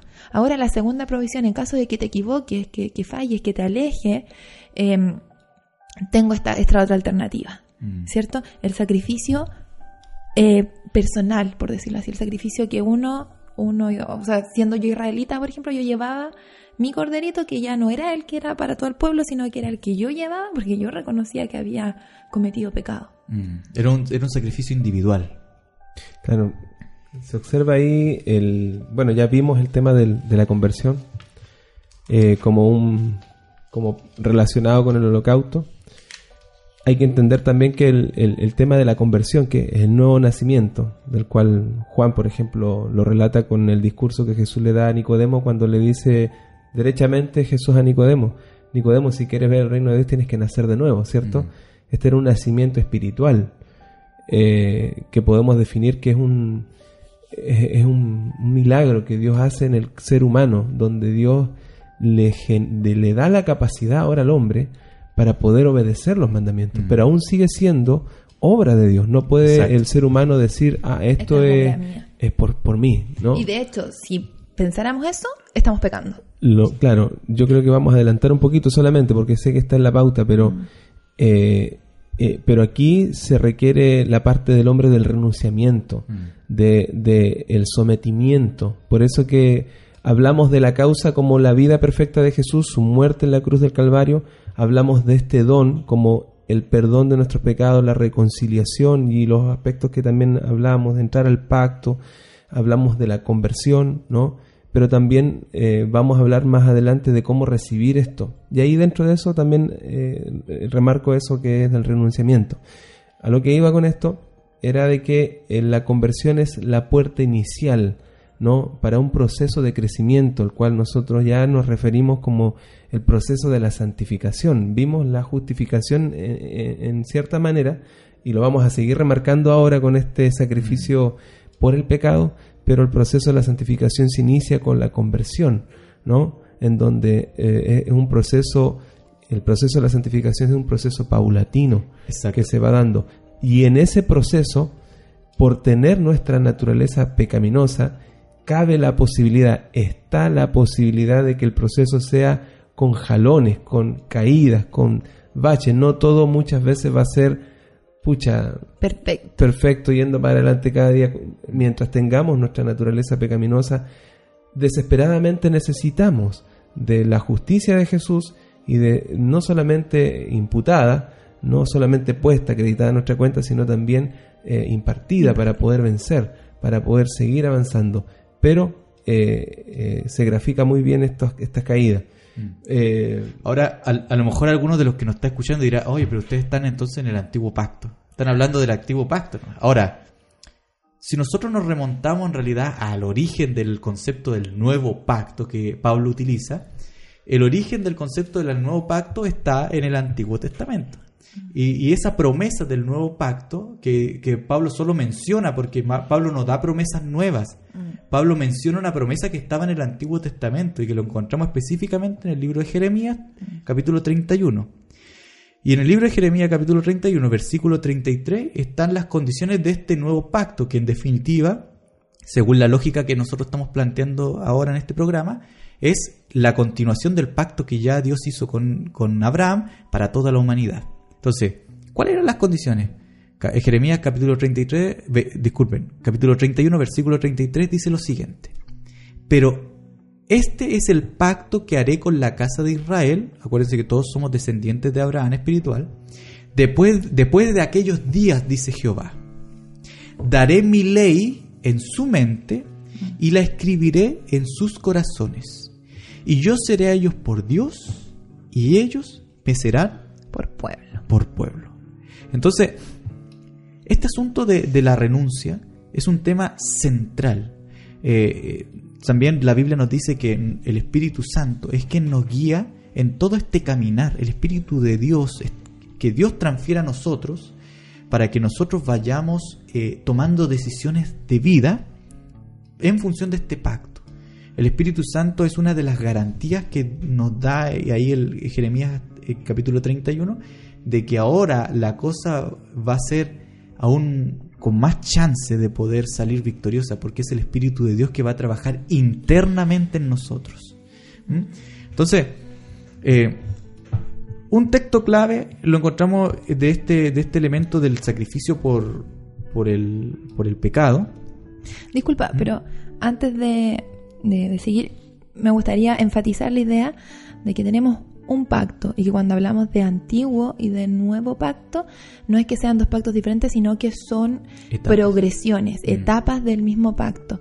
Y Y aquí, del mismo plan. del podríamos- mismo Pero plan. hay un detalle que hay que aclarar a nuestros oyentes que cuál es la confusión. La confusión está más que nada en no entender en qué consistía el pacto que Dios quería hacer con- Entonces, yo veo que muchas veces nuestros amigos eh, con los cuales yo converso normalmente o conversamos eh, tienden a tener esta confusión que también la hemos tenido en algún momento nosotros en donde hablamos de un antiguo pacto como la salvación por obra y del nuevo pacto como la salvación por, Por la fe. fe.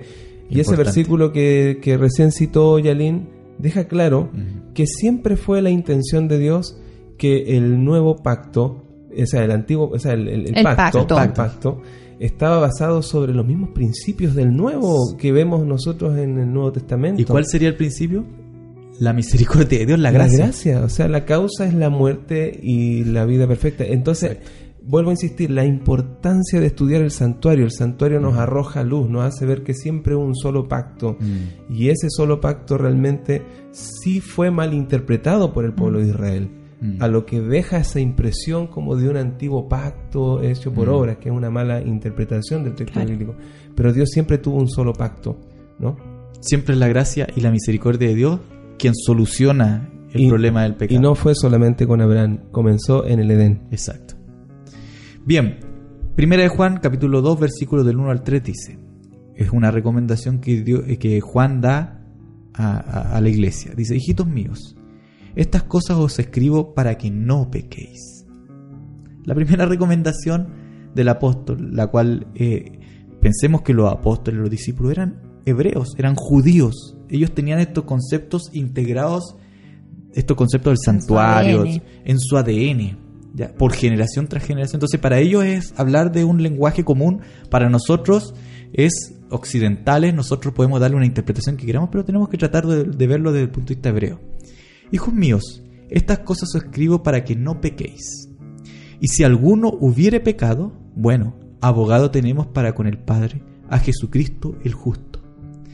Y Él es la propiciación por nuestros pecados. Y no solamente por los nuestros, sino también por los de todo el mundo. Y en esto sabemos que nosotros le conocemos si guardamos sus mandamientos. Ahora, estos textos, a la luz de todo lo que estamos hablando, estos versículos tienen todo sentido. Mm. Cuando uno lo lee en el contexto, lo que estamos estudiando, esto- estos, estos versículos tienen poder, tienen, tienen profundidad. Porque nos está haciendo entender de que Dios no se complace con el pecado del hombre. Dios no tiene una gracia barata de decir, bueno, te gusta pecar, sigue pecando nomás y yo te quiero como tú eres. No es así. Dios nos ama por esencia, nos ama porque su esencia es amor. Pero Dios quiere nuestra felicidad. Dios quiere brindarnos una felicidad en esta tierra, pero también en la, vida eterna. Por lo tanto, Él quiere que nosotros moldeemos nuestro carácter, que nuestro carácter vaya siendo purificado como el fuego purificaba el, el- el sacrificio. ¿Para qué? Para que nosotros llevemos ese carácter heredado Mm. a la vida eterna. Es que aquí también hay un detalle súper importante.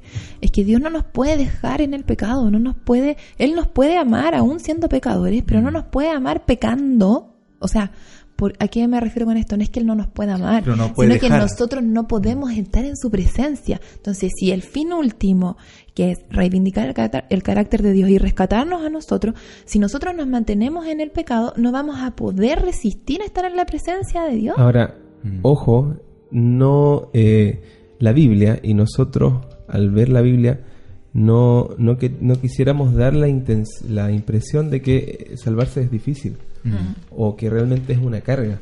Mm. Sin embargo, hay responsabilidades que están involucradas, por eso que es interesante verlo así. Cito un, un texto que es bien conocido, llevad mi yugo sobre vosotros y aprended de mí, Mm. que soy manso y humilde Humilde de de corazón, y hallaréis descanso para vuestras almas, porque mi yugo es fácil y ligera, ligera mi mi carga. carga. O sea, eh, Jesús nos dice, no, es fácil. O sea, no hay que llevar ni una carga, o sea, no hay, que, no hay ninguna responsabilidad en este tema. No, Jesús dice, Hay mire, un yugo que llevar. hay un yugo. Pero si tú comparas mi yugo con el yugo de estar lejos de Dios, ese, ese yugo de estar lejos del pacto, no reconciliado, esa vida donde estamos sin la reconciliación, es mucho más pesado que el yugo que, que tenemos que llevar. Hoy día el cristianismo se ha vuelto muy antropocéntrico, en donde la gente o donde el ser humano toma a Dios y lo adecua a uno mismo. Es como la típica frase, sí, yo creo en Dios, pero a mi A mi manera. Mm. ¿no? Subrayamos muchas veces, incluyéndome a mí. Yo muchas veces veo que mi Biblia está más subrayada, o bien en un momento eso, de que estaba más subrayada con esos textos que hablan de las promesas de Dios, Mm. pero no de nuestro deber como cristianos. Mm. Aquellos versículos que nos contraponen con nuestro deber como cristianos, poco lo, re- lo- lo subrayamos. Me acuerdo ese, siempre ese texto bíblico que dice, si alguno quiere venir en pos de mí, niéguese a sí Exacto. mismo, tome su cruz y sígame. Oye, y el texto que tú dices es súper profundo porque dice, llevad mi yugo y aprended de mí. Aprenden, aprendan de mí, de mi ejemplo. Y dice, porque ligera es mi carga. ¿Por qué? Porque un yugo se lleva de a dos. Es decir, Cristo no nos promete estar, eh, o sea, no nos deja solo en esta carrera. Él nos dice, "Mm, yo te voy a acompañar. Es difícil, Eh, sí. Es una carga, en algunos casos sí. Pero no te preocupes, porque es ligera. ¿Por qué? Porque yo voy al otro lado del yugo. Y ahí está, o sea, cuando se genera la conversión, no hay un milagro, hay un nacimiento. La Biblia dice que se produce, o sea, se, se produce en nosotros el fruto del amor, el amor agapado, ese amor incondicional. Dios lo pone en nuestro corazón. La única forma para guardar los mandamientos de Dios se requiere, eh, requiere eso. Los diez mandamientos uno lo ve, está basado en el amor a Dios con toda tu mente, con toda tu fuerza y en el amor al prójimo. Entonces, eh, nos vamos dando cuenta que realmente la salvación no es una carga, Mm. porque muchas veces también tenemos ese problema de presentarlo como hay que guardar los mandamientos y que esto y que esto, y lo vemos como que todo es responsabilidad del ser humano, o sea, el ser humano tiene que guardarlo Mm. ahora. No, no, es un trabajo compartido. De hecho, Mm. el yugo se llevaba de dos formas, era un buey viejo con un buey nuevo. Mm. Y el buey nuevo estaba atado con el buey viejo y el buey viejo ya sabía cómo hacer el recorrido del surco. Entonces, él seguía, estaba acostumbrado. Pero el buey nuevo era complicado, ¿no? Porque él, si lo Trataba de dejaba salir. solo, claro, pero con el tiempo después se acostumbraba al ritmo. Mm, Entonces, importante eso. es Dios quien trabaja en nosotros. Esto no se hace lejos de Dios. No se Mm. puede llevar la vida san- de santificación sin Dios. Aquí, perdón, pero es que necesito hacer esta intervención porque hay un concepto que para nosotros ha sido terrible como y sobre todo en nuestra cultura actual, que es el tema del someterse. Mm. Aquí nadie se quiere someter. Entonces, ¿por qué está tan metido dentro de nuestras cabezas que el someterse es malo? Que una persona sometida es una persona maltratada, una persona triste, una persona infeliz. Pero si nosotros vemos la vida de Jesús, la vida perfecta de Jesús, se logró solo porque Él se sometió a la voluntad de su Mm. Padre y Jesús nos dio ejemplo. Mm. Y Jesús fue obediente, fue obediente hasta muerte de cruz. Mm. ¿ya? Él fue el, el más sometido, digamos, de, de, de nuestra historia. ¿ya? Entonces, aquí y reitero la idea tuya de que se somete, pero se somete porque ama al Padre y ama al hombre. Exacto. Nos ama por sobre todas las cosas. Nosotros no nos podemos someter a Dios si no le amamos. Y solo quiero cerrar esta intervención retomando cuando tú leíste el versículo donde estaría el ejemplo de Saúl que vendió la primogenitura por un plato de lenteja Mm. y que después no pudo eh, retomar su bendición, aun cuando dice la procuró con lágrimas.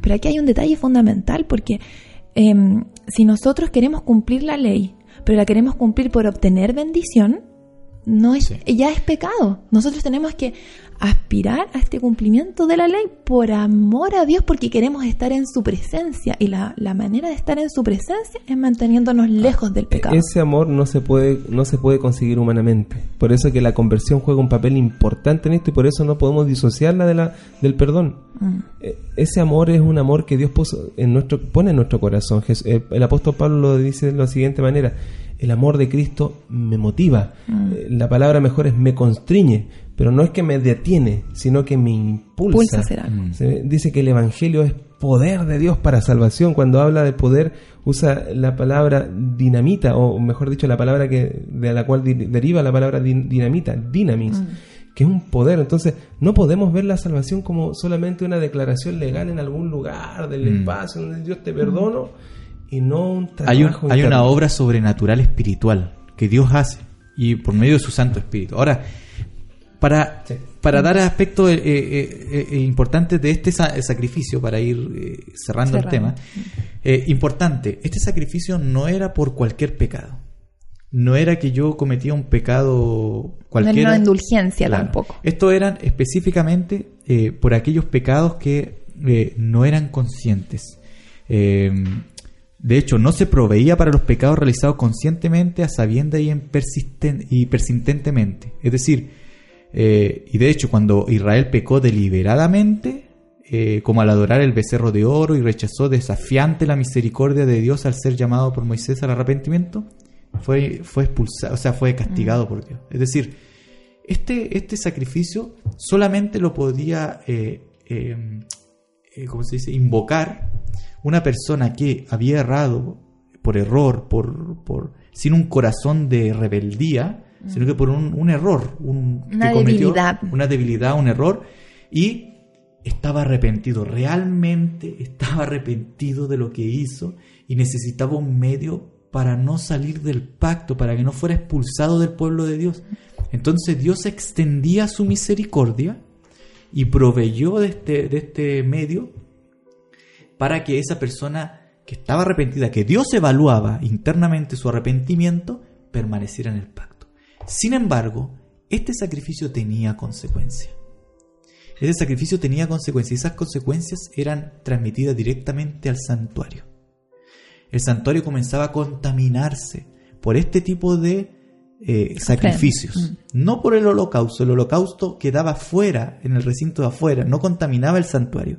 Sin embargo, este sacrificio por el pecado, por el acto de pecado de la persona, contaminaba el santuario. Y aquí quiero comentar cuatro, no los vamos a ver porque en realidad ya se nos fue el programa, pero este sacrificio por el pecado se dividía en cuatro básicamente. Estaba el sacrificio eh, que cometía una persona, el, pecado que cometía una persona individual común y corriente. Estaba el- un sacrificio específico que era para esa persona, un sacrificio que para una persona específica que era un gobernante, un príncipe del pueblo, otro sacrificio que era un eh, por un pecado cometido por el pueblo en, grupo, y un sacrificio que era llevado, eh, realizado por el pecado del sacerdote. Y, y estos tenían implicancias directas y, llegaban de maneras distintas hacia el santuario. Todos contaminaban el santuario. Sin embargo, vemos un énfasis importante en los pecados cometidos por el pueblo en general y por, por los líderes, por los sacerdotes. Porque eso, esos pecados, era, la sangre tenía que ser rociada directamente hacia el lugar santísimo, hacia el velo. Y tenían que manchar el, el- el- el- el, eh, el altar más, más santo que había, que era el altar del incienso, Incienso. que era el altar para adorar a Dios. Era manchado. Y precisamente de esto era de lo que una vez al año se limpiaba el santuario. Que, que ahí ya estamos haciendo la conexión con el próximo capítulo. Mm. Porque vemos que esto es el ministerio que Cristo ha llevado desde su ascensión al cielo. Cristo ha ministrado de- en distintas maneras, ¿no es cierto? Hay distintos símbolos en el tabernáculo. Vimos dos nomás, que son implicancias en relación al pecado. ¿ya? Eh, pero eh, este aspecto eh, tiene un término. Este ministerio que Cristo tiene ahora mm, eh, va a tener un término porque va a pasar a otra etapa. Y esa etapa ya es la etapa de solución final del problema del pecado. Porque Dios va a santificar a su pueblo ya no solamente con medidas accesorias, temporales, sino que ahora va a regenerar su pueblo. El pueblo vencedor, el pueblo que va a llegar a la, a la segunda venida de Cristo y va a ser arrebatado por Cristo, o sea, es decir, va a ganar la vida eterna por los méritos de Cristo, por permanecer en la fe en Cristo. Ese pueblo va a ser regenerado ahora biológicamente de una manera sobrenatural. La- esa- Transformados. transformado, dice como dice Pablo, ¿no cierto? ¿Querías comentar Sí, algo? dejarle claro a nuestros oyentes que hemos solamente abordado dos pasos de la salvación. ¿ya? Eh, no, no olvidar que nos faltó el lavacro, no, no, queríamos conversar hoy día de todas maneras por, por la No hubiéramos podido. Eh, nos faltó también el lugar santo y el otro tema. Vamos a tocarlo en algún Próximo- momento, ¿cierto? El próximo episodio, de hecho. Chiquillo, lo importante entonces, para que dejemos cerradito este tema y todo quede muy, muy claro. ¿Qué significa el sacrificio, Yarin? Bueno, el sacrificio eh, en el sistema del santuario es la representación alegórica de la acción real que Dios lleva a cabo por amor de la humanidad. Como dice Juan 3:16, porque de tal manera amó Dios al mundo que dio a su Hijo unigénito para que todo aquel que en él crea no se pierda, mas tenga vida eterna. El sacrificio del Mesías prometido Jesús es la concreción más universal del pacto de restauración que Dios hizo con la humanidad a través de Abraham. La muerte y posterior resurrección de Cristo, es decir, su victoria sobre el pecado y la muerte, es lo que sostiene la gracia misericordiosa de Dios para con este planeta. Eso es importante. Gracias al sacrificio de Cristo, acuérdense lo que como partimos, la, la paga no cayó sobre nosotros, sino que se mantiene y sostiene. Eh, bueno, hasta que todas las cosas predichas sean cumplidas. El sacrificio de Jesús es tanto el elemento reconciliador de la naturaleza humana caída con Dios como también es la que intercede por los pecados involuntarios de los hijos del Altísimo que hayan sido cometidos, como dijimos, por error, pero que esta persona quiere permanecer en la fe de Jesús, quiere permanecer en el pacto que Dios, que hizo en algún momento cuando bajó a las aguas bautismales, ¿no? Cuando hizo el pacto con Dios para pertenecer al pueblo de Dios. Eso, eso a grandes rasgos. Perfecto. Patricio, ¿cuál es entonces el plan de salvación? Bueno, eh, vimos a la luz del santuario que el- hasta ahora que el plan de salvación tiene una causa. La causa es la vida perfecta de Jesús, su muerte en la cruz del Calvario. Eh, hasta ahora vimos esos dos aspectos. Faltan otros como la intercesión de Jesús y lo que vamos a ver. Mm. Pero hasta ahora vimos esos dos aspectos. Y esa causa nos da como resultado un don. El don que es el perdón de nuestros pecados, la reconciliación y nos da también el poder para poder vivir una vida santa, ¿no? Una vida que va de menos a más, que es progresiva. Es un yugo que hemos de llevar solamente con la ayuda de Dios, que es motivado por el amor a Dios. Y eso eh, termina afectando el fin último, que es vindicar el carácter de Dios, ya que la venida de Jesús, su muerte en la cruz, demuestra que Dios no es un Dios tirano, sino un Dios de amor. Y por otra parte, el hecho de que el ser humano no pudiese cumplir los mandamientos y, y Satanás tomase eso como la excusa, la gran excusa para reafirmar nuevamente que la ley de Dios es defectuosa, al proveer Dios poder para poder vencer la tentación y poder ser obediente a los mandamientos, nuevamente se restituye, ¿no? Eh, o se restablece o se confirma que la ley de Dios es perfecta y que es necesario cumplirla. ¿Y esto qué importancia tiene para nosotros hoy? Bueno, básicamente nosotros hoy día nos permite conocer nuestro lugar en este conflicto y el propósito que Dios tiene para nosotros. Se está librando una guerra espiritual por nuestras mentes y vivimos en ignorancia en todos los aspectos que esto implica. Dios quiere que seamos sus hijos, dice eh, la Biblia. Nos está dando una oportunidad como raza y como individuos. Podemos rechazarla o aceptarla por, ignorancia. O sea, al final de cuentas, eh, no nos vamos a perder eh, porque Dios fue injusto, sino simplemente porque nosotros no aceptamos el sacrificio. Y ahora es tan fácil. O sea, lo único que tenemos que hacer es arrepentirnos y dejar que Dios transforme nuestra vida. Tenemos que tener fe en ese sacrificio. Por lo tanto, eso tiene implicancia en nuestra vida. Así es. Y ¿tenemos que dejar de pecar para ser salvos? En estricto rigor, no. ¿Ya? Pero ¿a qué me refiero? Eh, porque, bueno, no tenemos que dejar de pecar en un principio porque somos pecadores, porque ya que somos pecadores podemos ser salvos. Es decir, para que no me malentiendan, la ley vino a declarar la pecaminosidad de la humanidad. Por eso dice que antes de la ley no se inculpaba a nadie de pecado. ¿Por qué? A pesar de que la muerte imperaba igual, Claro. desde Adán hasta Moisés. Sin embargo, cuando la ley se explicitó, ahora se inculpa a quien, eh, de manera más gravosa, a quien es pecador, porque la ley lo declara y la persona es consciente. Sin embargo, eh, mm, si bien somos pecadores y Dios nos rescata aún siendo pecadores, como dice Dios nos ama aún en la condición en que estamos, el salvarnos ya produce un efecto en nosotros. Y el salvarnos básicamente, en base a todo lo que hemos hablado, es meternos en el pacto. Nos mete al pacto y nos deja en un estándar. Nos dice, tus pecados pasados fueron borrados. Tu historial está borrado. Yo te santifico ahora. Y en esa condición Dios nos da también, como dice Patricio, la fuerza para poder mantenernos en ese estándar. Tratar, luchar espiritualmente para mantenernos en la condición que Dios nos regaló, que es la justicia. Que no la merecemos, pero que sin embargo Dios tuvo el amor suficiente para regalarnos de esa condición. Y permanecer en ella yo creo que es el acto de amor nuestro, de cómo nosotros podemos re- eh, demostrarle a Dios que le amamos. Claro. Y Daniela, ¿Mm? ¿es posible dejar de pecar? Uh, la pregunta del, del programa, y yo creo que, y como hemos visto, a la luz del santuario, a la luz de todo lo que hemos estudiado hoy, sí, es posible dejar de pecar, pero no por nuestra fuerza, no por nuestra propia intención, no por nuestra naturaleza, sino porque es un regalo de nuestro Dios. Es, es Él el que nos capacita, es Él el que nos limpia, es Él el que nos llama, nos aparta. Y mm, como dice Pablo, el que empezó en ti la buena obra, Él la va a terminar.